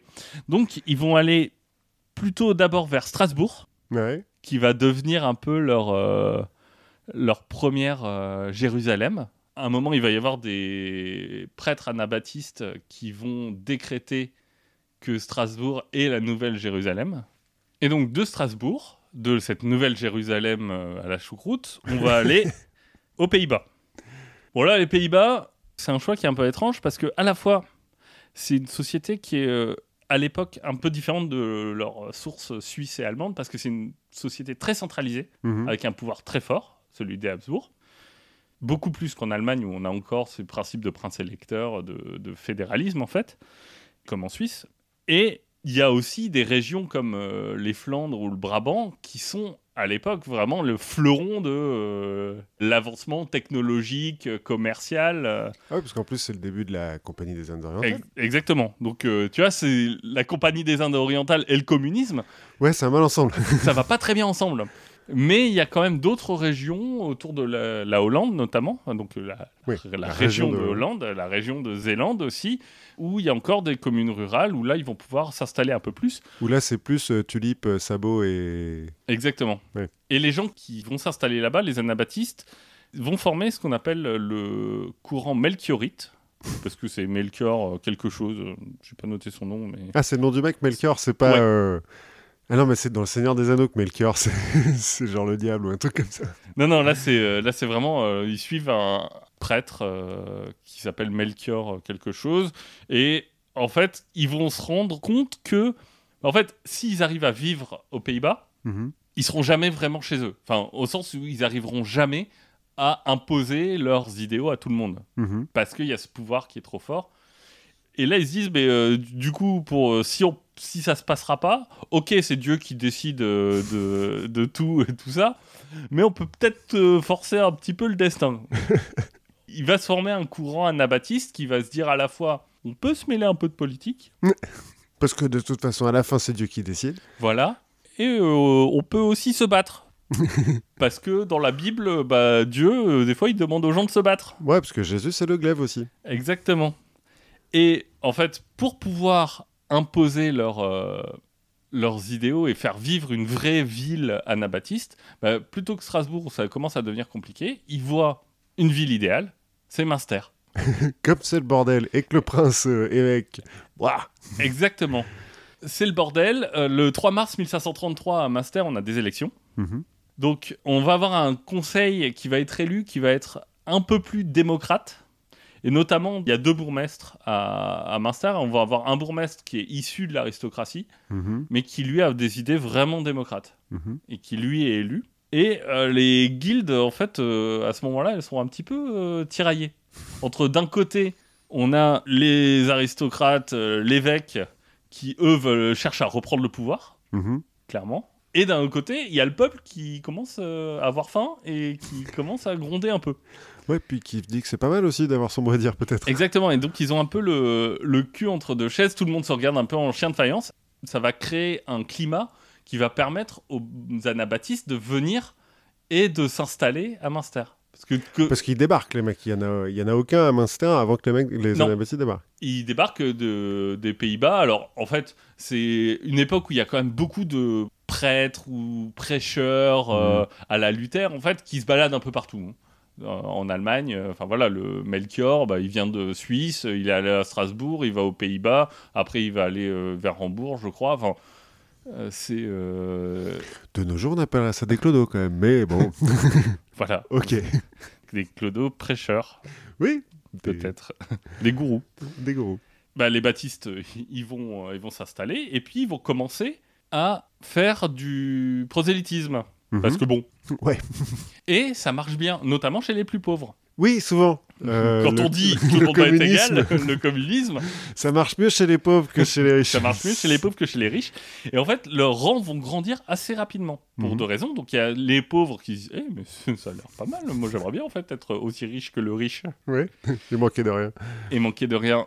Et aussi parce qu'en fait, ils vont, ils vont débarquer en masse. Mhm. Et, Ah oui, donc si c'est démocratique. euh, bah voilà, ils vont, ils vont commencer à avoir un, un vrai poids et ces réfugiés, en fait, ils viennent bah, pour deux raisons. D'abord parce que bah, c'est des réfugiés, hein, ils sont quand même un peu persécutés en Hollande, même si euh, ils peuvent s'installer, bon, c'est pas terrible et il y a des endroits où ils sont vraiment persécutés. Et euh, bah, cette histoire de Nouvelle-Jérusalem, en fait, bah, on se dit c'est peut-être plus Strasbourg, c'est peut-être Münster. Et donc, en fait, il y a une sorte d'attraction de, Ouais, d'Anabaptiste qui dit Eh, c'est cool, c'est Katmandou. Ouais, c'est ça.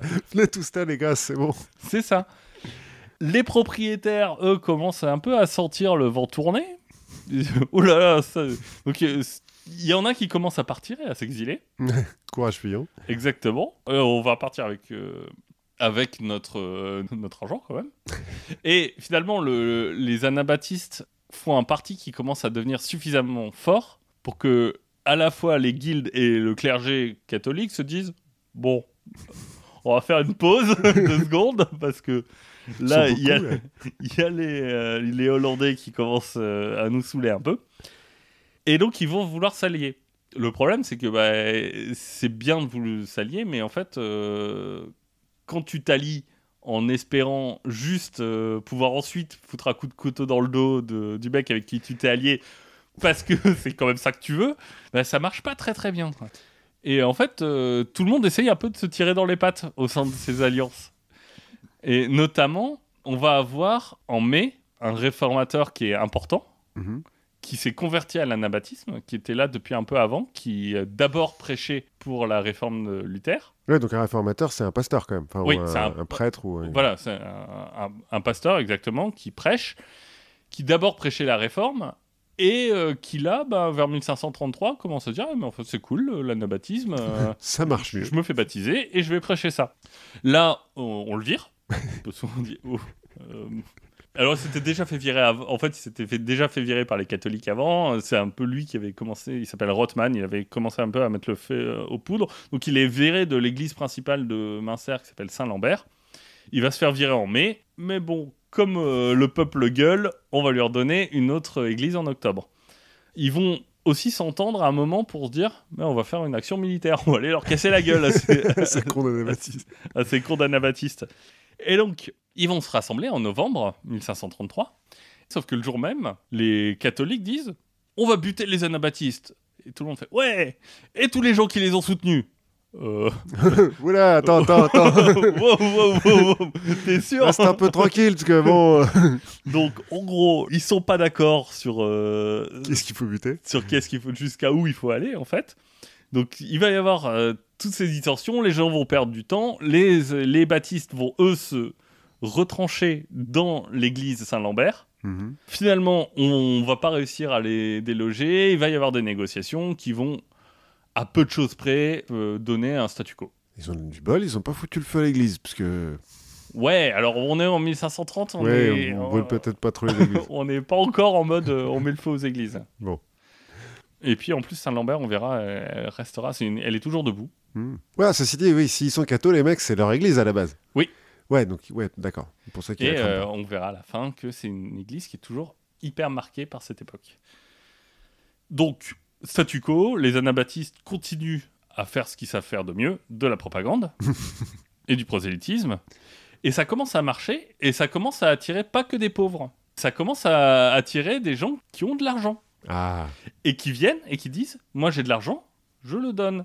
Ah, qui. à toute la communauté. Voilà, à, à Mhm. toute la communauté. Et donc, euh, qui vont dire je, je suis riche, je vous donne toutes mes richesses, j'annule toutes les dettes. Les gens commencent à se dire Oh, Ça a l'air cool en fait, truc. Ouais, attends, Euh, si- s'ils font ça, parce que du coup, il fait partie de la communauté, le, le Oui. riche qui fait ça. Ouais. Oui, enfin voilà, ça, ça commence à prendre. Et puis, quand tu commences à voir ces premières personnes-là, bah, ça commence à faire boule de neige Mhm. et à devenir euh, un peu plus important. À C'est- la même... Oui C'est le truc à la mode, quoi. Oui, c'est ça. Ouais. À la même époque, tu as un artisan qui s'appelle Johann Schroeder qui va être arrêté le 15 décembre parce que lui s'est remis à prêcher des prêches anabaptistes. Mhm. Ce que normalement tu n'as pas le droit de faire. Mais bon, C'est interdit, il y avait euh, quelques tolérances parce que bon, ouais, ils sont nombreux. ils, sont, ils sont nombreux. Mais là, euh, lui, on l'arrête, on en fait un exemple. Sauf que on l'arrête, il y a toute la guilde des forgerons qui débarque au conseil et qui dit non, vous le libérez. Parce que, bon, on travaille pour vous, mais c'est quand même nous qui sommes les plus nombreux. Exactement. Et donc il est libéré. Mhm. La situation commence à se tendre un peu. Début 1534, on va avoir deux personnes hyper importantes qui vont arriver des Pays-Bas. Mhm. Jan Matisse, qui est un boulanger de Haarlem, voilà, De Harlem. oui, Oui, Haarlem avec deux A, et euh, Jean de Leyde, qui vient de Leyde, et qui lui est plutôt une sorte de touche à tout, qui fait de la vente, qui a été marin, euh, qui a vécu un peu partout, euh, Un aventurier, quoi. un peu, un- mais plutôt aventurier prolétaire, quoi. Ouais, d'accord. plutôt euh, chaque fois bah, il s'engage sur des bateaux mais il, il a jamais un rang très important quoi. Mhm. et c'est deux personnes qui sont déjà anabaptistes aux Pays-Bas et qui vont prendre de l'importance assez vite dans la communauté euh, locale. 10 février 34 bah, l'évêque dit c'est cool mais c'est chez moi. Ouais, on n'oublie pas que je suis là, s'il vous plaît, Exactement, parce que je donc- sens que ça commence à être un peu le bordel ici. il arrive avec 3000 hommes.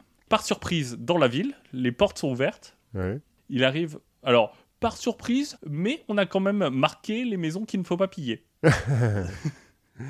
Et 3000 hommes, 3000 mercenaires, je suppose. Bah, ou 3000 soldats. Oui, ouais, ouais. 3000 soldats de, de son armée. Mais les habitants, bah, ils se laissent pas faire. et notamment les baptistes, bah, ils s'organisent et ils virent les soldats. Parce qu'ils sont forgerons, donc ils ont des marteaux et des faucilles. Exactement. Et donc, ce qui va faire que, de fait, militairement, la ville est aux mains des baptistes. Ouais. Parce qu'ils c'est Ouais, eux qui ouais, sont organisés, ils dirigent l'armée qui a foutu dehors l'armée du prince. Et bah finalement, ils sont chez eux. Ouais. C'est un peu étrange, mais par une action de self-défense, ils ont pris la ville. Ouais. Ouais, mais en même temps, on peut. C'est une action de self-défense, mais c'est aussi parce que le prince, il a abusé. Il a, Oui. il a amené une armée euh, Oui, d'étrangers. exactement. pour Mais ce que je veux de- dire, c'est que c'est assez euh, intéressant de se dire la ville a été conquise, mais par, de, par une action de défense, et pas par une action de. Ouais, ouais, elle a été, C'est pas elle une a été conquête. libérée, quoi. C'est pas une conquête offensive. Ouais, ouais, ouais. C'est juste euh, le- la situation qui fait ça.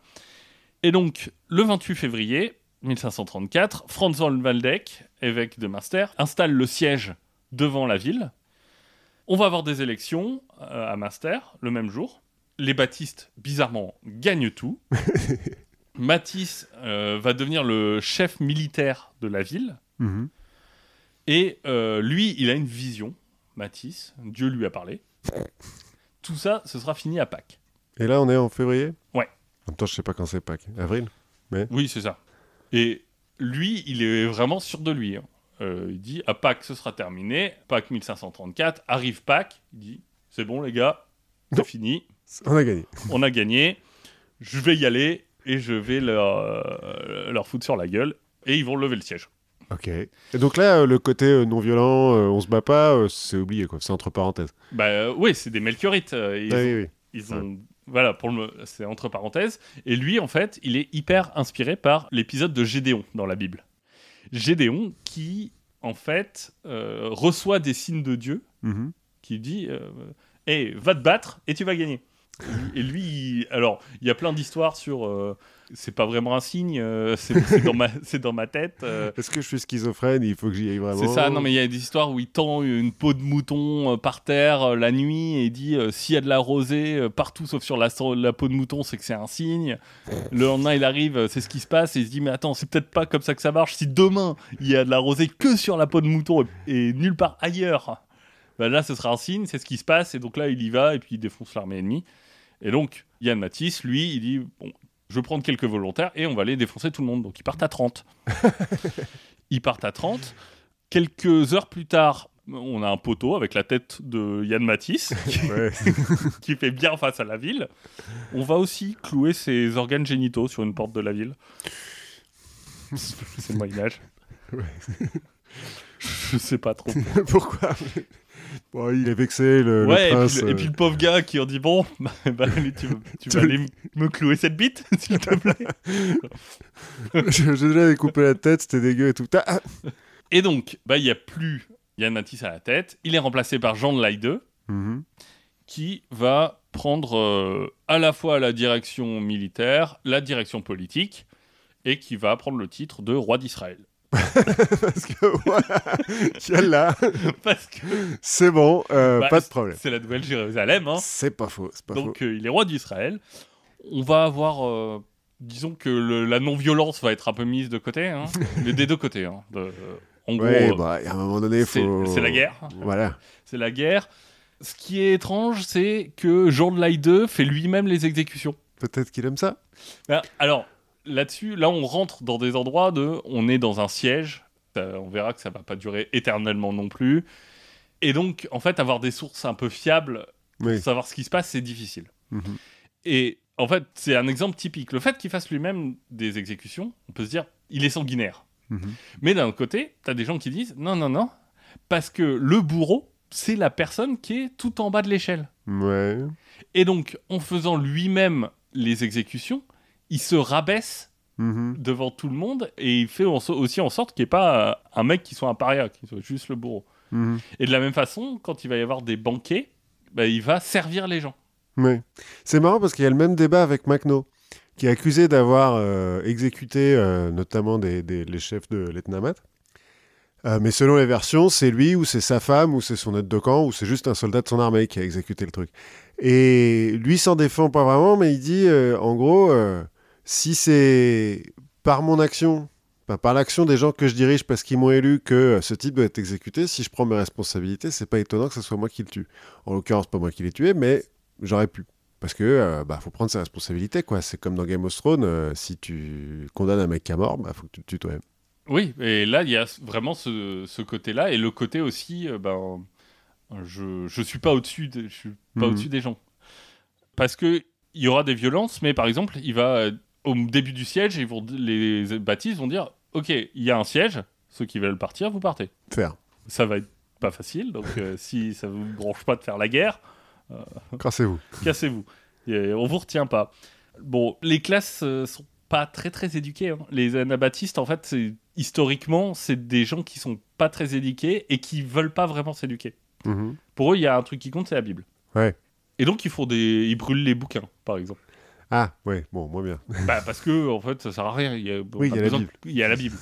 Et du coup, bah, leur gouvernement, il va être basé un peu que sur ce qu'ils connaissent. quoi. Donc la Bible. Mm, ouais.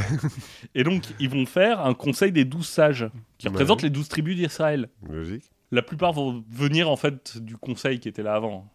mais, euh, mais donc on va, on va passer à un gouvernement comme ça avec des sages. On va faire euh, bah, des banquets collectifs pour tout le monde. On va faire des grandes pièces de théâtre didactiques. Ah, c'est marrant parce que ça, euh, les McNovistes, ils le font aussi beaucoup. Ça m'a frappé de me dire, mais ça c'est typiquement un truc euh, co- enfin, communiste, euh, de radical de gauche. euh, Ouais, l'éducation par le théâtre, mais en même temps, ça marche hyper bien. hein. Exactement.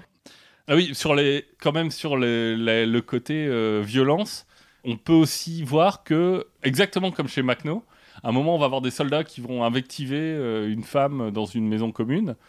La femme va aller se plaindre, et bah, il y en a six soldats qui vont être condamnés à mort. Ben voilà. On va aussi se dire, tiens, la communauté de biens, qu'est-ce qu'on fait? Alors, qu'est-ce qu'ils font?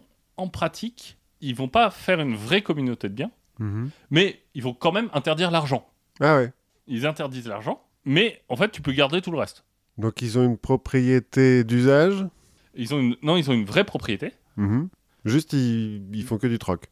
Juste, ils font, plus... ils font que du troc, tu n'as plus le droit de vendre, il n'y a plus d'argent en circulation au sein de la communauté. Mhm. Et en fait, ce que tu vas euh, faire, c'est que tu vas garder quelque chose qui est basé sur le foyer individuel. Ouais, c'est ça, la propriété d'usage, c'est que bah, ta maison, euh, ta chaise, ton manteau, c'est à toi parce que c'est à toi, c'est toi qui les utilises. Quoi. Oui, alors, la différence avec le côté euh, communiste, c'est que, un, on est en ville, Mhm. et deux, on est au Moyen-Âge. Ouais.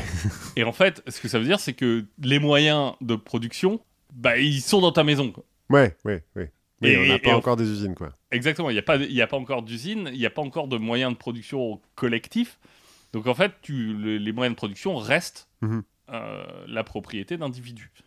Alors il y en a quelques-uns qui sont réquisitionnés euh, pour euh, servir à la ville, mais, euh, mais c'est des gens qui, qui ont des compensations. C'est- Ouais.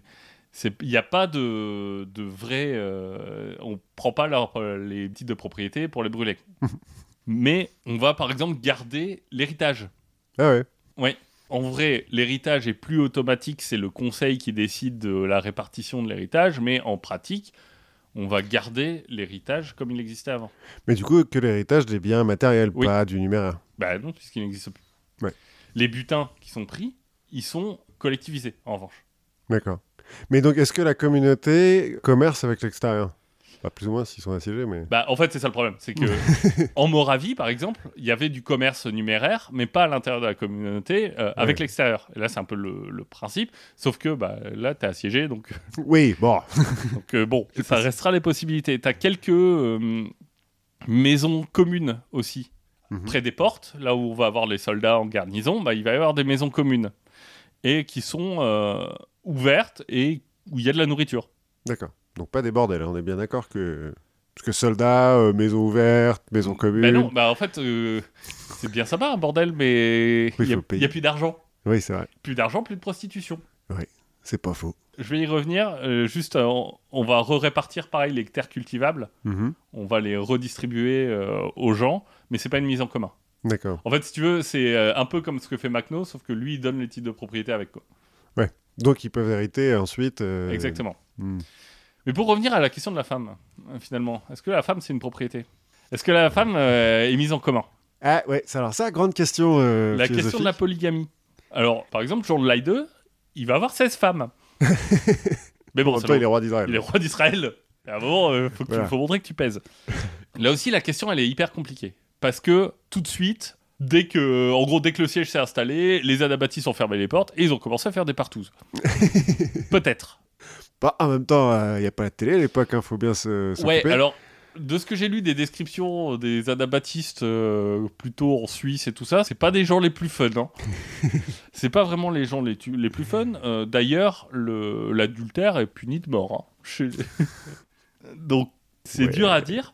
Mais toujours est-il que quand ils prennent le pouvoir, bah, de la même façon qu'en fait tu te fais baptiser quand t'es adulte, bah, tous les mariages sont annulés Ah ouais. tous les mariages qui étaient faits avant sont annulés. Tu peux te remarier, mais euh, les, les mariages sont annulés parce que c'est l'ancienne religion, ça compte pas. quoi. Le problème, c'est que tu as d'un côté des soldats et des immigrés qui sont arrivés Mhm. de, depuis les Pays-Bas, donc tu as un influx d'hommes. De l'autre côté, bah, tu as pas mal de bourgeois et de nobles, enfin de gens riches, qui se sont barrés Mhm. en laissant leurs femmes et leurs maisonnées. Donc en fait, tu as aussi plein de femmes célibataires. Et donc en fait, tu te retrouves dans une situation un peu étrange. Donc t'as, euh, je crois à l'époque, tu as quatre femmes pour un homme. hein, Ah dans, ouais, quand même. Dans la ville. Ouais, ouais, Ah, bah, donc les bourgeois, ils sont vraiment tous barrés sans leur. euh, Exactement. Sans leur meuf. Bande de bâtards. Bah, après, si c'est la guerre, euh, ils, ils sont peut-être barrés pour faire la guerre. Je, Oui, je oui. sais pas. Mais bon. Toujours est-il que tu te retrouves dans un endroit où, en fait, tu as plein de gens célibataires. Les mariages ont été Pendant annulés. la guerre, les mariages ont été annulés. T'as quatre femmes pour un homme. Et euh, d'un côté, tout ce qui est euh, adultère est puni de mort et, et séduire une jouvencelle. hein. Et c'est puni de mort, ça aussi? C'est, euh, je sais plus si c'est de mort ou très sévèrement puni, mais c'est, euh, en gros, c'est très très déconseillé. Et donc, bah, tu te retrouves dans un moment où bah, il faut que les gens se marient. Et comme t'as ce, donc t'as de la polygamie de fait. D'accord, mais, mais ils partagent pas leur femme. Parce que je disais que c'était un, un, sujet philosophique, parce que Platon, dans la République, par exemple, il prône dans sa cité parfaite, alors que les femmes soient partagées euh, par les hommes ou l'inverse, hein, mais euh, qu'en gros, qu'il n'y ait pas de, de couple fixe pour pas que tu puisses faire pression sur un homme ou sur une femme en, en prenant en otage, par exemple, sa moitié. Quoi. Bah, alors là, ce qui se passe, c'est que j'ai l'impression qu'il y a aussi des mariages euh, avec différents degrés d'importance. Mhm. En gros, t'as un mariage où t'as vraiment ta femme, et après les autres, bah, c'est euh, des femmes qui viennent vivre chez toi. Ouais, d'accord. Et Oui. donc, que et donc que t'épouses euh, par euh, commodité, et, et puis bon, parce qu'à un moment, elle vit chez toi. Ouais, voilà. c'est un siège, tu te fais chier Ouais, hein, dans un siège, il n'y a pas grand-chose à faire. C'est ça. Et, mais, mais donc, tu as une situation de, de polygamie qui existe, mais c'est pas. Par exemple, en Moravie, Il n'y a pas de cellule familiale. Ouais, ouais, oui, ce que tu disais. Les, C'est marrant parce que les femmes, les femmes euh, dorment tous dans le même dortoir, euh, les hommes dorment dans le même dortoir. Il y a un dortoir séparé pour les femmes avec des enfants en bas âge. Mhm. Et puis euh, à 2-3 ans, leur enfant, on leur prend et on le met, on le met avec le groupe des enfants. Et ils sont éduqués tous ensemble. Du coup, où est-ce qu'ils baisent les mecs? Je- je- a- Derrière les dortoirs. quand t'as envie, il y a plein d'endroits. oui, oui, oui. Non, mais c'est marrant parce que ça ressemble au Qatar. Les Qatars dans le sud de la France, là, alors, on les a accusés d'être des débauchés sexuels, notamment parce qu'ils ne prenaient plus en compte le mariage catholique. Oui. Et on les a accusés de partager leurs femmes, euh, etc. Alors, est-ce que c'est vrai? Donc, ça, c'est ce qui se passe à l'intérieur. On, est quand même, on a quand même un, un siège. hein. Oui, les autres à l'extérieur, ils sont là, bon. Alors, tu as 8000 soldats, en fait, qui vont euh, assiéger la ville dans laquelle on a 1500 combattants anabaptistes. Et combien d'habitants? Et euh, bah, du coup, faut compter euh, un petit peu moins de 10 000 habitants Ouais, d'accord. à ce moment-là. Le problème, c'est que ces soldats, qui sont en supériorité numérique, mais ils sont pas très disciplinés. Notamment, on est en Allemagne, ils ont tendance à être bourrés. Par exemple, le 21 mai 1534, on va avoir 5 jours de bombardement intensif de la ville, Mhm. et à l'issue de ces 5 jours, on va avoir un assaut. Sauf que les mecs hyper chauds, un peu sous, bah, la première ligne, elle part trop tôt. Ce qui fait qu'ils partent vachement devant, ils se retrouvent un peu comme des cons. Euh, ils se font repousser par les, défenseurs, donc ils, partent, ils repartent en fuyant. Ils repartent en fuyant en se cognant sur les lignes derrière qui commencent à arriver. Enfin, c'est le bordel. L'assaut, c'est un échec complet. Ils vont tenter une deuxième fois en août. Alors là, ils seront un peu plus sobres, mais ça restera un échec. Et donc, à partir d'août 1534, ils disent les assauts, on attend, on n'a pas besoin, ils vont mourir de faim. Oui. C'est un euh, siège. Bah ouais, c'est un siège. C'est un siège. Ce qui n'empêche pas l'armée de continuer à grandir et euh, le- l'empereur d'envoyer des renforts aussi. Oui, oui. Parce que du coup, l'empereur doit se dire faut pas que ça fasse tache d'huile, cette Exact- histoire. Exactement. Munster, je m'en fous, mais euh, à un moment, s'il y a trop de gens, il va falloir faire attention. Ouais, les mecs qui. La communauté de biens, euh, non, non, non. Et on est à un moment où, en fait, en Allemagne, tous les mouvements de révolte paysans ont été anéantis, et anéantis durement, Mhm. avec euh, des, on en a parlé pour notre chevalier allemand, enfin, des, des vrais massacres. Et donc, bah, il n'y a pas beaucoup d'aide pour euh, nos, nos baptistes de Münster. Ils peuvent pas appeler euh, beaucoup de gens en Allemagne. Alors, pas en Allemagne, mais ils peuvent en appeler aux Pays-Bas. Ouais. Ah oui, ils ont des communautés encore aux Pays-Bas. Exactement. Et donc en mars 34, on a 30 vaisseaux qui partent d'Amsterdam, on en a 21 qui vont les rejoindre, bref 6000 hommes Ah oui qui se mettent en, en route vers Münster. Charles Quint fait non, non parce que les Pays-Bas c'est chez moi, donc vous allez rentrer à la maison. Euh, en gros, ils les interceptent, massacre, et donc ils n'atteignent jamais Münster. Mais ça veut dire qu'il y en a beaucoup des anabaptistes en Hollande pour Oui. euh, avoir 20 vaisseaux et qu'ils ont du blé aussi, quoi. Parce que ça coûte cher un bateau quand même. Alors c'est des bateaux euh, fluviaux, hein, c'est sur oui, le Rhin, oui, mais, euh, ouais, mais enfin quand même. mais bon, oui, quand même. Ils sont relativement nombreux. Hmm. Ils vont continuer en fait à, à demander euh, des à envoyer quelques émissaires un peu partout, euh, notamment à un moment ils vont réussir à envoyer des émissaires qui vont créer euh, ils vont créer quelques révoltes notamment à Amsterdam, ils vont créer des révoltes aussi pas très loin avec des révoltés qui vont prendre un monastère. L'armée va arriver, va massacrer tout le monde euh, dans le monastère, euh, les révoltés plus les moines. qui aurait demandé, mais bon, bah voilà. Ça, ça va, euh, ça va rendre fou un, un penseur qui était luthérien à l'époque, je crois, qui s'appelle Menno Simons, Mhm. qui va du coup se convertir à l'anabaptisme Ah, et créer les Ménonites. et créer les Ménonites. Ah, Voilà, donc lui est pas dans Munster, ouais, d'accord. mais euh, il voit un peu le. Inspiré par euh, la commune de Münster, il se dit. euh, Alors pas complètement par la commune, mais plutôt révulsé par les actes de violence euh, aux, aux alentours de Munster. Ouais, parce que moi, ce que j'ai lu sur les Ménonites, là, ceux qui sont en Ils- Ukraine, en tout Ils cas, sont ils sont. complètement non violents. Ouais, alors jusqu'à ce que Macno leur prenne leur terre, parce que euh, ils sont non violents, mais la communauté de biens, c'est que entre Ménonites, Oui. hein, et ils font travailler les Ukrainiens au champ. Donc ils se font prendre leur terre, et puis là, euh, les Allemands leur disent Vous êtes sûr que vous voulez pas. euh, Parce que nous, on veut des fusils si vous voulez. hein. Ouais, bon, d'accord, alors on va se battre contre Macno, et ils se font ramasser la gueule. Donc euh, la situation, elle commence à être euh, complètement désespérée. hein. Donc on a ces sorties là qui un peu d'émissaires qui sont envoyés. Ça c'est autour du Nouvel An euh, 1535. Ah, donc c'est presque un an quand même. Donc ça fait euh, presque un an, hein, puisque le, je me souviens plus exactement de la Février. date, mais c'est euh, 28 février, ouais. Fait 28 février 34. Donc la nouvelle en 35, la situation commence vraiment à être désespérée. hein. On commence à manger les chaussures et, Et les trucs- chiens. Et oh, ça fait longtemps. ça fait quelques temps qu'on a fini de manger les chiens. On va avoir un traître. Parce qu'il faut, dans toutes ces histoires, il faut bien un traître, un, un mec qui s'est évadé de Munster quelques temps avant, en mars 35 Mhm. et qui va aller voir le. Et d'ailleurs, c'est marrant parce que c'est un traître qui s'appelle Gresbeck. C'est une des principales sources sur ce qui se passait à l'intérieur de Munster à l'é- à l'époque. Il est, disons que Ouais, peut-être le prendre avec des pincettes, quoi. il est pas très favorable là. Il décrit des trucs, Ouais. des, des trucs un peu horribles. où Tu dis, ah, ils sont, c'est peut-être un, un petit peu exagéré. donc, euh, il va leur montrer un endroit en disant, bon, à l'intérieur, ils sont pas très nombreux, donc euh, bah, ils peuvent pas tout défendre. Mhm. Et cet endroit-là, ils le défendent pas. Les gens ont un peu peur quand même parce qu'ils sont un peu échaudés par les défaites qu'ils ont prises, mais ils vont, euh, ils vont étudier, ils vont se rendre compte qu'il a raison, euh, ils vont euh, rassembler leurs forces et le 24 juin 35, ils vont donner un assaut surprise. Donc ils vont réussir à faire rentrer des gens par-dessus le mur, à aller prendre une porte, à ouvrir la porte. Ils ont ouvert la porte, ils sont contents, ils disent bon, notre job est fait, maintenant on va piller. Le temps qu'ils aillent piller, bah, il y a des bâtisses qui sont revenus et qui ont repris la porte. Donc, t'as à l'intérieur des mecs qui sont en train de piller. qui- Oh merde, bon, euh, peut plus qu'est-ce qu'on sortir. fait Ah. On peut plus sortir. Qui vont en fait se battre. Alors, ils sont 200 Mhm. à l'intérieur de la ville. Ils vont se battre à l'intérieur de la ville. Ils vont se replier sur les remparts de la ville. Ce qui va en fait permettre de créer le lendemain un endroit où les gens vont pouvoir attaquer les remparts Mhm. Puisque c'est des gens à eux qui les tiennent. Et donc là, ils vont pouvoir aller, euh, en fait, rentrer massivement dans la ville. Donc là, c'est un peu la fin du siège. hein. Ouais.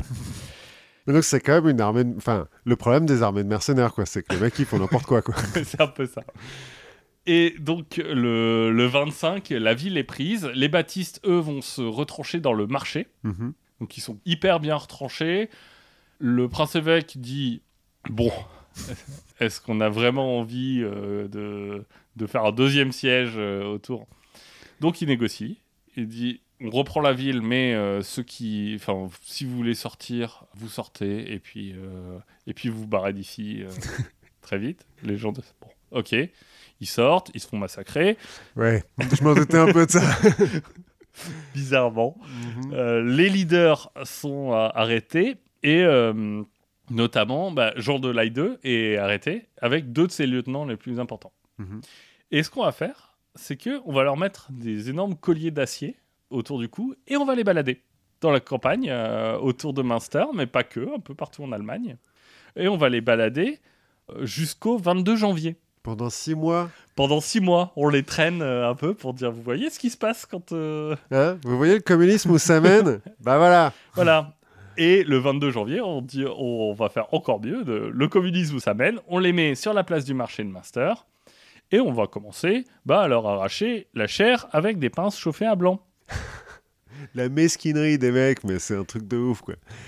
Enfin, au point que leur chair prend feu quand on les. a- Enfin. euh, les- Il y en a un qui voit ça, qui dit euh, c'est pas très cool, et qui essaye de s'étrangler avec, euh, avec son collier. euh, et donc on lui relève la tête, on lui, on lui attache la tête pour pas qu'il puisse s'étrangler. Enfin voilà. Ensuite, bon, on leur arrache la langue, hein, normal. on va leur poignarder le cœur. Ah ouais, bon là, ceci dit, au moins ça Voilà. abrège. Et on va mettre leurs cadavres dans des cages. Et les trois cages, on va les mettre en haut de l'église Saint-Lambert, Ah, sympa. où elles sont toujours. Avec les, avec les squelettes dedans? Alors on a retiré les squelettes, Hein? Mais les cages sont toujours en haut de l'église de Münster. Non, non, mais c'est moi, ça me frappe à chaque fois la. Je dis la mesquinerie, mais c'est même pas de la mesquinerie, c'est la. la... Jusqu'où est prêt à... sont prêts à aller les, les capitalistes Parce que les guildes, c'est un peu des capitalistes hein, quand même. Enfin, Pour. mais- oui. euh, Alors je sais pas si c'est un, un avatar du... La torture, c'est un avatar du capitalisme ou pas, je sais pas. Non, non, non, mais- non, mais à chaque fois qu'il y a une espèce d'expérience comme ça, euh, communautaire, communiste, parce que les Qatars, c'est pareil, ils se font tous cramer hein, quand même. Oui. Et puis euh, les McNovis, quand ils se font arrêter, euh, bon, on leur rend pas euh, la liberté après.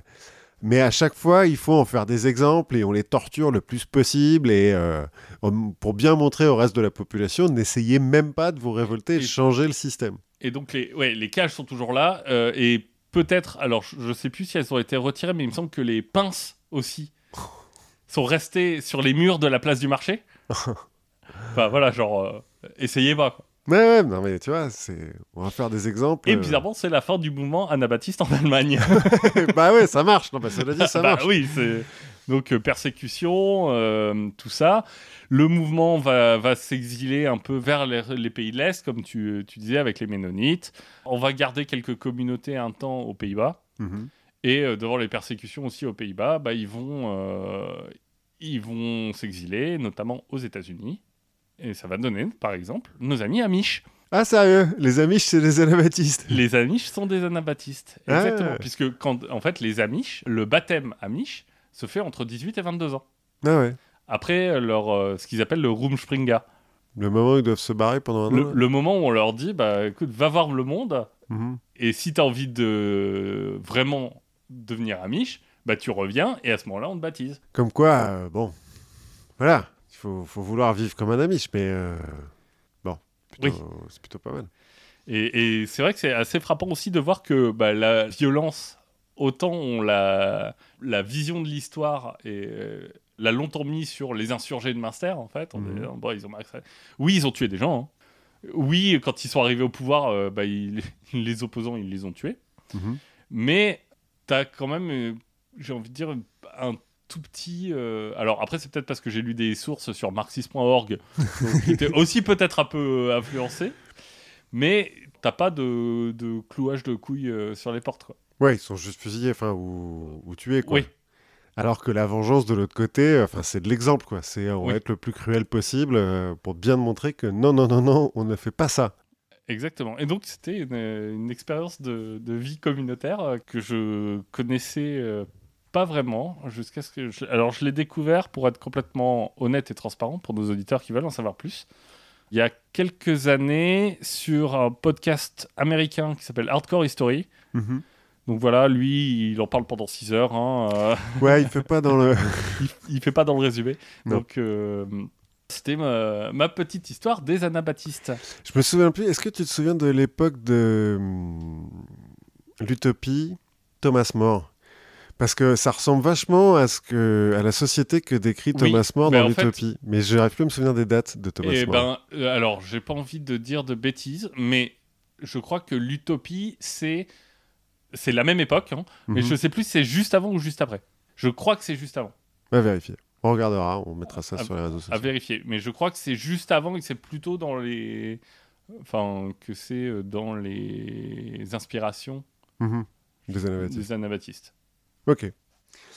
Pour finir, on va continuer à parler des, des abus du capitalisme. Est-ce que tu te souviens, dans les années 90, quand on a parlé de cette femme américaine qui avait fait un procès à McDo parce qu'elle s'était brûlée avec son café qui était trop chaud euh, et qu'elle avait gagné des millions de dollars? Alors, c'est devenu un peu le- l'exemple de euh, regarder ces cons d'américains, ils font des procès pour n'importe quoi. Dans mon souvenir, c'est pas si simple que ça. Bah voilà. C'est dans mon souvenir, en fait, quand on lit les un peu entre les lignes et qu'on se renseigne sur l'histoire, c'est pas juste oh le café était trop chaud, euh, elle, elle a gagné des millions de dollars. Je crois que c'est On va il y a- parler il y a de cette histoire. raisons. On va parler de cette histoire, mais effectivement, c'est devenu un symbole. Moi, j'ai un souvenir, euh, je pense, de mon père qui a dû me tendre un journal à l'époque en disant T'as vu ces cons d'américains euh, Et ça a nourri en Europe l'anti-américanisme primaire et aux États-Unis aussi des mouvements, on le verra, de réforme du système judiciaire. Regardez, euh, c'est complètement abusé, on peut pas faire ça. euh, bon. Mais qu'est-ce qui s'est passé vraiment, en fait? Parce que la légende veut que alors en France, moi, ce que je, le souvenir que j'en ai, c'est juste une femme s'est brûlée en buvant son café, elle a fait un procès à McDo, on lui a donné 3 millions de dollars. La légende aux États-Unis, c'est une femme s'est brûlée avec son café parce qu'elle le conduisait avec le gobelet entre ses jambes et euh, ça s'est déversé sur ses jambes. Elle a fait un procès à McDo et Oui. gagné des millions de dollars. En fait, en pratique, cette femme, c'est une certaine Stella Liebeck qui, en février 92, a 79 ans et qui va au drive-in Mac- d'un McDo d'Albuquerque. Que je suppose qu'il n'y en a pas qu'un seul. hein. Oui, non, c'est une ville relativement importante du Nouveau-Mexique. Voilà, avec son petit-fils qui conduit. Ils viennent de déposer euh, la fille de Stella euh, à l'aéroport, et puis euh, sur le chemin du retour, ils prennent un café au drive-in. Le petit. Bizarrement, ils y vont pas en bus ni en vélo. Pas sûr qu'au Nouveau-Mexique, faire du vélo, faut le vouloir hein, quand même. Il fait chaud, je crois. Je pense qu'il fait chaud. Le petit-fils se gare sur le parking à côté, le temps qu'ils boivent leur café, parce que en gros, ils sont dans une voiture un peu pourrie, puis c'est les années 90, donc euh, il n'y a pas de porte-gobelet, euh, des trucs comme ça. Oh, je pense que dans les années 90, il y avait déjà des, peut-être déjà des. Pas dans ce modèle-là, en Ah, tout cas. d'accord. Mais il n'a pas, un- il a pas un SUV, hein, j'ai vu une photo de la voiture, alors j'y connais rien en caisse, mais c'est un peu vraiment une voiture pourrie. Quoi. Et donc Stella, qui n'a pas de porte-gobelet, pour euh, retirer le, le- le couvercle qu'on donne sur les gobelets de café aux États-Unis, notamment dans les drive-in, il y a toujours un couvercle, Oui. pour pas que ça se répande justement. Mais elle, elle veut mettre du sucre et du lait, et donc comme elle peut pas le poser, elle le met entre ses jambes, elle essaye de retirer le couvercle qui est un petit peu coincé. À l'époque, c'est des gobelets en polystyrène. Le tout, euh, bah, pas explose, mais genre se répand sur ses cuisses. Et elle est brûlée au deuxième degré sur 16% de sa peau et au troisième degré sur 6% de sa peau. Elle tombe dans ce qu'on appelle un choc hypovolémique. D'accord. Bon, en gros, elle tombe dans les pommes, quoi. Son petit-fils l'emmène tout de suite aux urgences. Elle va aller aux urgences. Elle va avoir une semaine d'hospitalisation. Il va falloir qu'on lui greffe de la peau, qu'on va lui retirer des cuisses, euh, parce qu'en fait, donc le, le- le gobelet était entre ses cuisses. Ça s'est répandu sur son entrejambe, sur ses organes génitaux, sur ses fesses et sur l'intérieur de ses cuisses. On va lui retirer de la peau sur l'extérieur des cuisses pour le remettre à l'intérieur. J'ai vu euh, quelques photos que je ne vous conseille pas d'aller regarder parce que c'est vraiment dégueulasse. Parce qu'en plus, les brûlures au troisième degré, c'est crade. hein. Oui. Euh, c'est pas top. Et puis en plus, c'est les États-Unis. Donc elle en a eu pour 18 millions de dollars pour pouvoir faire ça.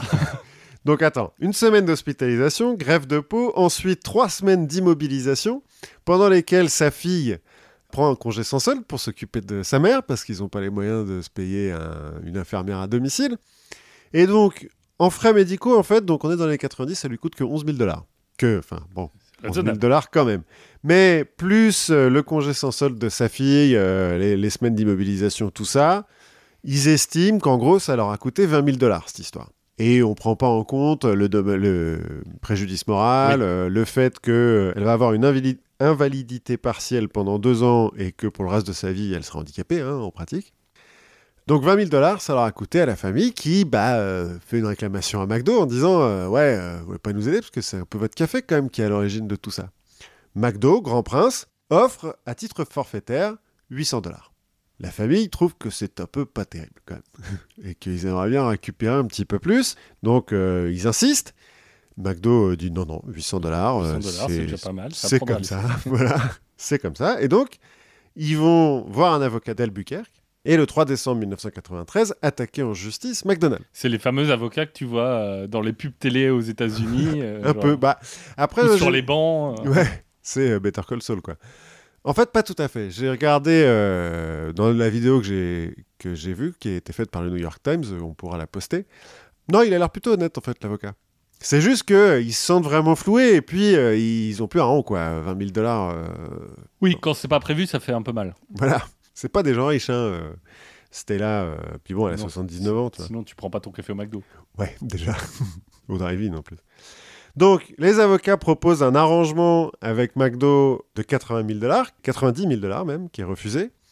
Puis, il y a un médiateur qui s'y mêle, qui propose 225 000 dollars à McDo, refusé, toujours. En même temps, McDo. c'est une tactique de négo un peu étrange. Tu veux pas 20 000 dollars? Ok, on demande 80 000. Ouais, mais c'est-à-dire qu'après, on dit, ouais, mais maintenant j'ai un avocat. Puis ensuite, ouais, mais il y a un médiateur. Et en fait, McDo dit, bah non, je m'en fous, on va au tribunal si vous voulez. On va devant un jury. euh, moi, j'ai rien fait, c'est vous. Vous êtes trop con pour boire votre café normalement, euh, c'est votre problème. Et donc, effectivement, procès. Mais en fait, pendant le procès, il est démontré que McDo impose à ses franchises dans euh, les règles, hein, un petit peu, parce que Oui. donc euh, les restaurants McDo c'est franchisé, mais il y a des règles que toutes les franchises doivent respecter. Impose donc que le café soit servi entre 82 et 88 degrés Celsius. À cette température, il faut, pour faire une brûlure au troisième degré, entre 3 et 12 secondes, selon euh, l'endroit de la peau, euh, et puis si tu es entre 82 et 88. 82 ou 88 degrés, c'est entre 10 et 20 degrés plus chaud que le café dans un restaurant normal. D'accord. Bon, ce qui veut dire qu'à 70 degrés, il vaut quand même mieux pas que tu te le verses sur la tête hein, euh, ou sur les parties génitales, mais ça te laisse un petit peu plus de temps pour essayer de retirer ton futal, par exemple. Sauf si tu es... ou ta porte, si tes parties génitales sont clouées à ta porte. Oui, écoute, ça te laisse un peu plus de temps pour réagir, c'est déjà ça. Oui. Il est aussi démontré qu'entre 1982 et 1992, McDo a reçu plus de 700 réclamations pour des brûlures à cause de leur café. Et que, en dédommagement, ça leur a coûté 500 000 dollars. À coût de euh, forfaitaire Oui. de 800 dollars, qui de temps en temps doit être un peu plus, euh, et puis d'autres procès qui doivent arriver comme ça. Et il est aussi démontré que Stella est quand même un peu responsable de son accident, parce que, euh, bon, pas McDo non plus qui lui a envoyé le café à la gueule. Oui. On considère qu'elle est responsable à 20% de son accident, parce que c'est elle qui a Renverser le café. renverser le café, même si euh, c'est en partie à cause du fait que le café est en polystyrène, euh, et que si le café n'avait pas été aussi chaud, elle aurait peut-être eu le temps de retirer ses vêtements. Et elle, elle ne nie pas hein, qu'elle est un peu responsable euh, de son truc, qu'elle a fait une, une erreur et qu'elle Oui. n'aurait pas dû. Ce qu'elle demandait juste, c'est qu'on l'aide à payer ses factures. Mais en fait, le jury, notamment à cause de l'argument des, des, euh, qu'est-ce que j'ai dit? Plus de 700 euh, plaintes qui ont été faites avant euh, contre McDo, va accorder 200 000 dollars de dommages et intérêts à Stella, moins 20% parce qu'il y a 20% qui sont de sa faute, Oui. et à McDo, 2 700 000 dollars de dommages punitifs. Sachant que pour atteindre cette somme, 2 700 000 dollars, c'est deux jours de bénéfices sur la vente du café pour McDo. D'accord. Donc ça va, tu vois. Mais ça, c'est les recommandations du jury. C'est le juge qui décide après. Oui.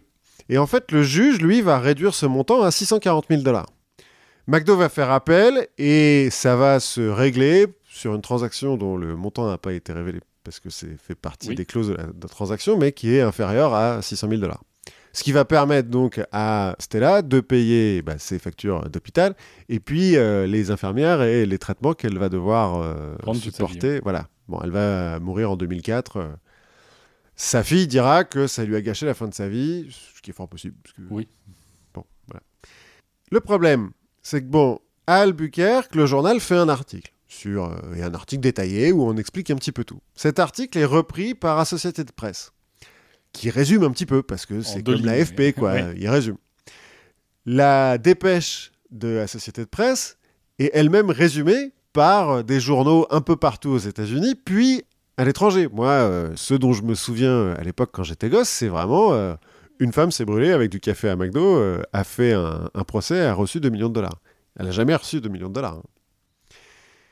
Bon, donc il y a une partie, c'est le fonctionnement des médias, mais il y a une autre partie de- du fait que la légende comme ça a été poussée, qui a été poussée par les avocats de McDo pour euh, pousser à une réforme du système judiciaire américain et par les lobbies de l'industrie, notamment de l'industrie du tabac, Philip Morris, qui va créer des groupes euh, d'astroturfing comme euh, Citizens Against Lawsuit Abuse.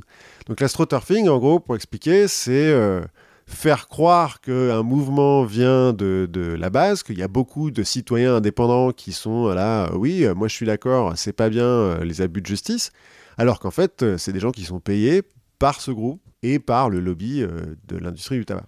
Oui, alors sémantiquement, c'est parce qu'aux États-Unis, pour un, un mouvement qui vient de la population, on appelle ça un mouvement grassroots, Ouais. donc euh, qui vient du bas et puis c'est plein de petites herbes qui poussent et qui remontent. Et à l'astroturfing, en fait, c'est de la pelouse artificielle. Bah, voilà. Ouais, pas. et du coup, c'est vraiment ça. C'est on remplace euh, artificiellement des, un mouvement. euh, on crée artificiellement un mouvement qu'on pense populaire. Et donc ça va être poussé par euh, ces groupes d'astroturfing au point que ça va devenir une blague aux États-Unis. Il y a un épisode de Seinfeld là-dessus. C'est même une référence de la pop culture. Euh, dès qu'un personnage dans les Simpsons, dans South Park ou quoi, se brûle avec du café, euh, t'as toujours un type qui est là pour lui dire bah t'as qu'à porter plainte, tu vas gagner des millions de dollars.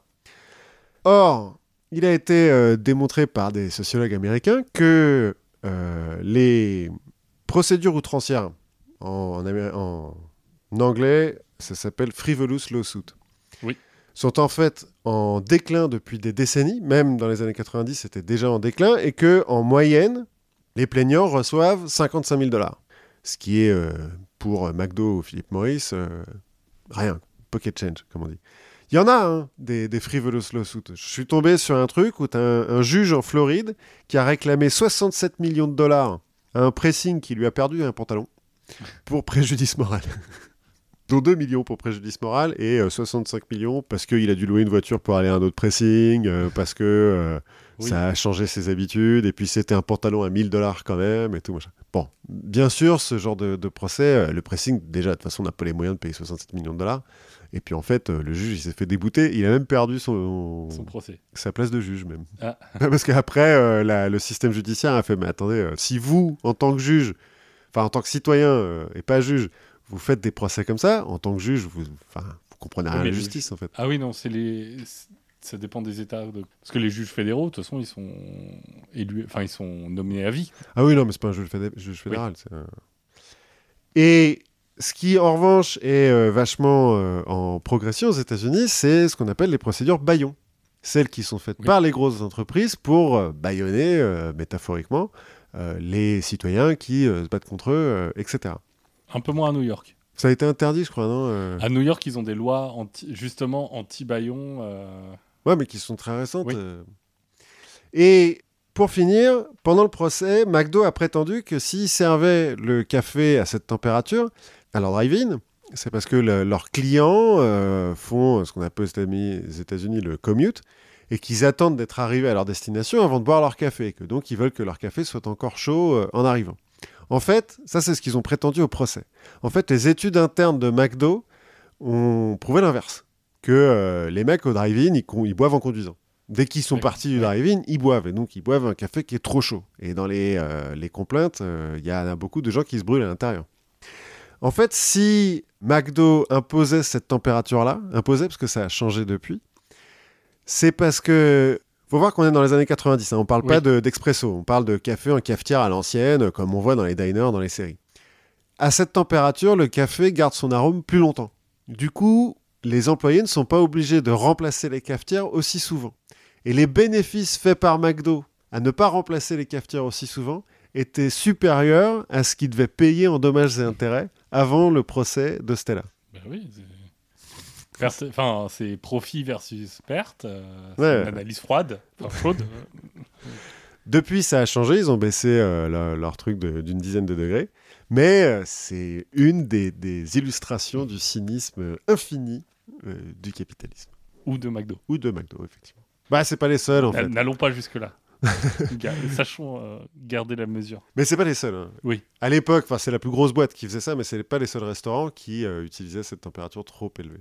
Et moi, pour finir, je voulais parler de. euh, alors là, on va quitter les affres du capitalisme, de la mise en communauté et tout ça.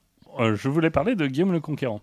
Mhm. Alors, Guillaume le Conquérant, on connaît un peu tous l'histoire, hein, la tapisserie de euh, Bayeux, euh, tout ça. Donc, euh, il est né en 1028. euh, alors, il est né hors mariage. C'est un enfant du péché. C'est un enfant du péché. Son père meurt quand il a 8 ans. Mhm. Donc le, le début de sa vie est pas facile pour lui, mais du coup il va surmonter un peu tous les obstacles un à un jusqu'à devenir roi d'Angleterre. oui, c'est comme le seul mec qui a conquéri l'Angleterre, quoi. Ouais, c'est pas mal. Le roi d'avant il est norvégien. hein. Oui, bon. Donc bon, il y, a eu quelques, il y en a quelques-uns qui sont arrivés. c'est le même. dernier mec, alors, qui a conquéri C'est peut-être le, dernier mec. Ce qui fait que finalement, bon, il, arrive à être roi d'Angleterre, il a bien mérité de la vie. quoi. Ouais. Il peut un peu se laisser aller. Au point que bah, il a tout ce qu'il faut, euh, il mange bien, au point que euh, il, il prend un peu d'embonpoint. Bon, il est roi, quoi. Voilà, euh, au point que euh, Henri, donc euh, le roi de l'époque, dont on a parlé un peu en parlant de l'Ukraine, Mhm. Henri Ier. Henri Ier, parle de lui en disant Mais quand est-ce que ce gros bâtard va accoucher? Puisque donc il est né en mariage, euh, Voilà, c'est un bâtard et il est gros. exactement. Et, et il est obèse. il est obèse au point que on est obligé de lui faire une selle spéciale et que les gens se demandent même comment il arrive à monter en selle. Et surtout le pauvre cheval. Le pauvre cheval, pauvre cheval qui, un jour de 1087, va faire un fou mouvement, va reculer Mhm. Et en fait, la selle spéciale va rentrer dans le bide de notre ami Guillaume. Ça va lui perforer l'intestin. Donc, euh, il est pas très bien. Oui. Il est trop gras. On peut pas vraiment l'opérer à l'époque. Et donc, euh, six semaines après, il meurt. C'est con comme mort. C'est con. Bon, il a quand même six semaines, il va pouvoir euh, régler un peu son héritage, machin, donc euh, il y a au moins ça, mais voilà, et c'est un peu con comme mort. Ces problèmes ne s'arrêtent pas là, puisque en fait, Guillaume le Conquérant, nous on voit ça, enfin voilà, le Conquérant, c'est cool, nous on voit ça un peu comme euh, un héros qui en plus euh, fait chier un peu les Anglais, donc euh, on, l'aime bien. Voilà. Mais, bah, disons, comme t'es Guillaume le Conquérant et que par exemple t'as une passion pour euh, brûler les villages des gens qui t'aiment pas, Oui, bon, bah, en retour, t'es pas la personne la plus adulée de ton royaume. c'est possible. À tel point que, bah, quand il meurt, bah, en fait, son corps il reste là, euh, dans- à la morgue, euh, plusieurs jours. Et que personne n'ose y toucher. Personne n'y touche. Jusqu'à ce qu'il y ait un chevalier dont l'histoire n'a pas retenu le nom, qui va prendre un peu pitié de lui et qui va l'embaumer. Mais il va pas pouvoir l'embaumer complètement parce qu'il sait pas très bien faire et que la décomposition en fait a déjà commencé. Sympa. Et puis bon, bah, il faut lui faire des vraies funérailles quand même parce que même si on l'aime pas, euh, bon, Ouais, c'est ça reste le roi, ça reste le roi d'Angleterre, il faut faire un truc un peu bien. En l'occurrence, ces funérailles, elles doivent être à Caen. Ah oui, parce qu'il est toujours normand. Parce qu'il est tou- toujours normand. Donc il faut l'amener à Caen. Et Caen, c'est à 100 bornes de là où il est mort. Ah, parce qu'il est mort euh, côté français Il est mort côté français, ouais. Mhm. Donc euh, on le met sur un bateau, euh, on remonte la Seine. Bon. Le, le bateau, c'est pas un hors-bord. Donc on va mettre plusieurs jours, on va choper quelques bactéries au passage. Bref, assez cool. On va arriver, et là, Caen est en train de brûler. Notamment hasard, ou- notamment l'église où, ils do- où doivent avoir lieu ces funérailles est en train de brûler. Euh, oui, par... enfin, en tout cas, c'est pas dirigé contre lui. Hmm. C'est vraiment un hasard. Donc, bon, bah, il faut attendre un peu, éteindre l'incendie, euh, tout ça. On va y aller, mais là, il y a un mec qui dit Hé, attendez, l'église, elle est construite sur mes terres. Donc maintenant, vous partez, et c'est chez moi. Donc là, embrouille euh, autour du cadastre. Enfin, ils s'engueulent pendant ce temps-là, le cadavre euh, reste là. Bon, ils, ils finissent par s'arranger, l'église finit par payer un peu le, les terres, et donc on va pouvoir faire les funérailles. Donc on va commencer les funérailles, et là on va mettre le corps de Guillaume dans son sarcophage. Mhm. Problème, c'est que bah, les gens n'étaient pas complètement au courant, les gens qui ont fait le sarcophage. Ils n'étaient pas, la taille. pas complètement au courant de la taille de Guillaume. Donc déjà ça pose un petit problème. Surtout que depuis il a triplé de, il a triplé Il a- de volume. il a gonflé, peut-être. Il a beaucoup gonflé. Et donc on va pousser.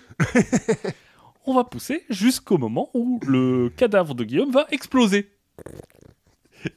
Et donc, on va avoir une jolie explosion, tout le monde qui vomit, enfin... oui, parce que ça doit blairer.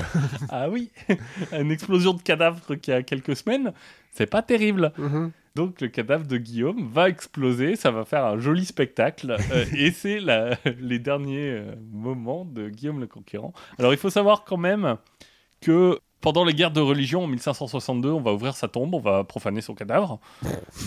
Il y a un mec qui va quand même réussir à sauver un fémur, Mhm. qui va le passer à sa famille. Le fémur sera rendu à l'église en 1642, donc euh, 80 ans plus tard. Ouais. Mais il reste plus que ça du cadavre. Donc on va lui faire un nouveau tombeau pour le Pour la jambe. de- pour le fémur. Bon, le problème, c'est que le nouveau tombeau est pas très bien foutu parce qu'il est un peu au milieu de l'église, ça fait chier pour passer. Donc, au 18e, on se dit, on va lui refaire un vrai tombeau, un vrai tombeau bien. Donc, on lui refait un très beau tombeau. Problème, eh ben, 18e euh, révolution. Ouais, ouais. Révolution, on casse tout. Donc, on, on casse son tombeau. On va lui faire une dalle quand même au 19e siècle, mais une dalle sans rien. Et en fait, on va retrouver son fémur en 1983 Comme ça. qui était caché euh, derrière une, euh, une dalle en ciment euh, qu'on avait utilisée juste pour le mettre à l'abri, pour le cacher, puis euh, personne ne savait où il était.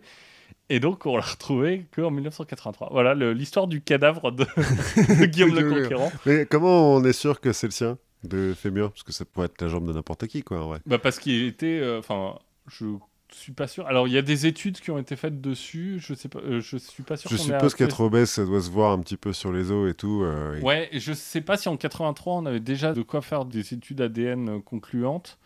Bah, puis surtout, il faut avoir un, un truc pour comparer, quoi. Parce que... Oui. Bah après des descendants on doit en avoir, mais euh, bon. Ouais, enfin, je suis pas sûr que la reine d'Angleterre ait beaucoup de, de sang de Guillaume le Conquérant, tu vois. Mille ans plus tard, bon, il s'est passé des trucs. En tout cas, on l'a retrouvé dans un, dans un coffret qui euh, correspondait euh, globalement à comment on il était gardé. Voilà, donc ça m'a fait rire de, Oui, c'est amusant, effectivement. de voir. Et euh, je pense que je ferai peut-être un truc sur des, un vrai truc sur les cadavres et tout, parce qu'il y a plein d'histoires comme ça, de- notamment à la Révolution où on a fait un peu n'importe quoi avec les cadavres. Oui, bah, on avait parlé des momies qui sont sous la place de la Bastille. euh, des gens qui utilisaient le- les cœurs aussi euh, réduits en poudre pour peindre. Ah, sympa. Voilà, donc il y a plein de trucs comme ça qui se passent. Eh ben, on a appris plein de trucs. On a appris plein de trucs. Et du coup, bah, nous, on vous donne rendez-vous à la prochaine fois. Entre-temps, bah, n'hésitez pas à nous passer euh, des messages, nous dire ce que vous aimez, ce que vous aimez pas, euh, nous donner plein de précisions. Et puis, bah, on se retrouve la prochaine fois. Ouais, à la prochaine fois. Salut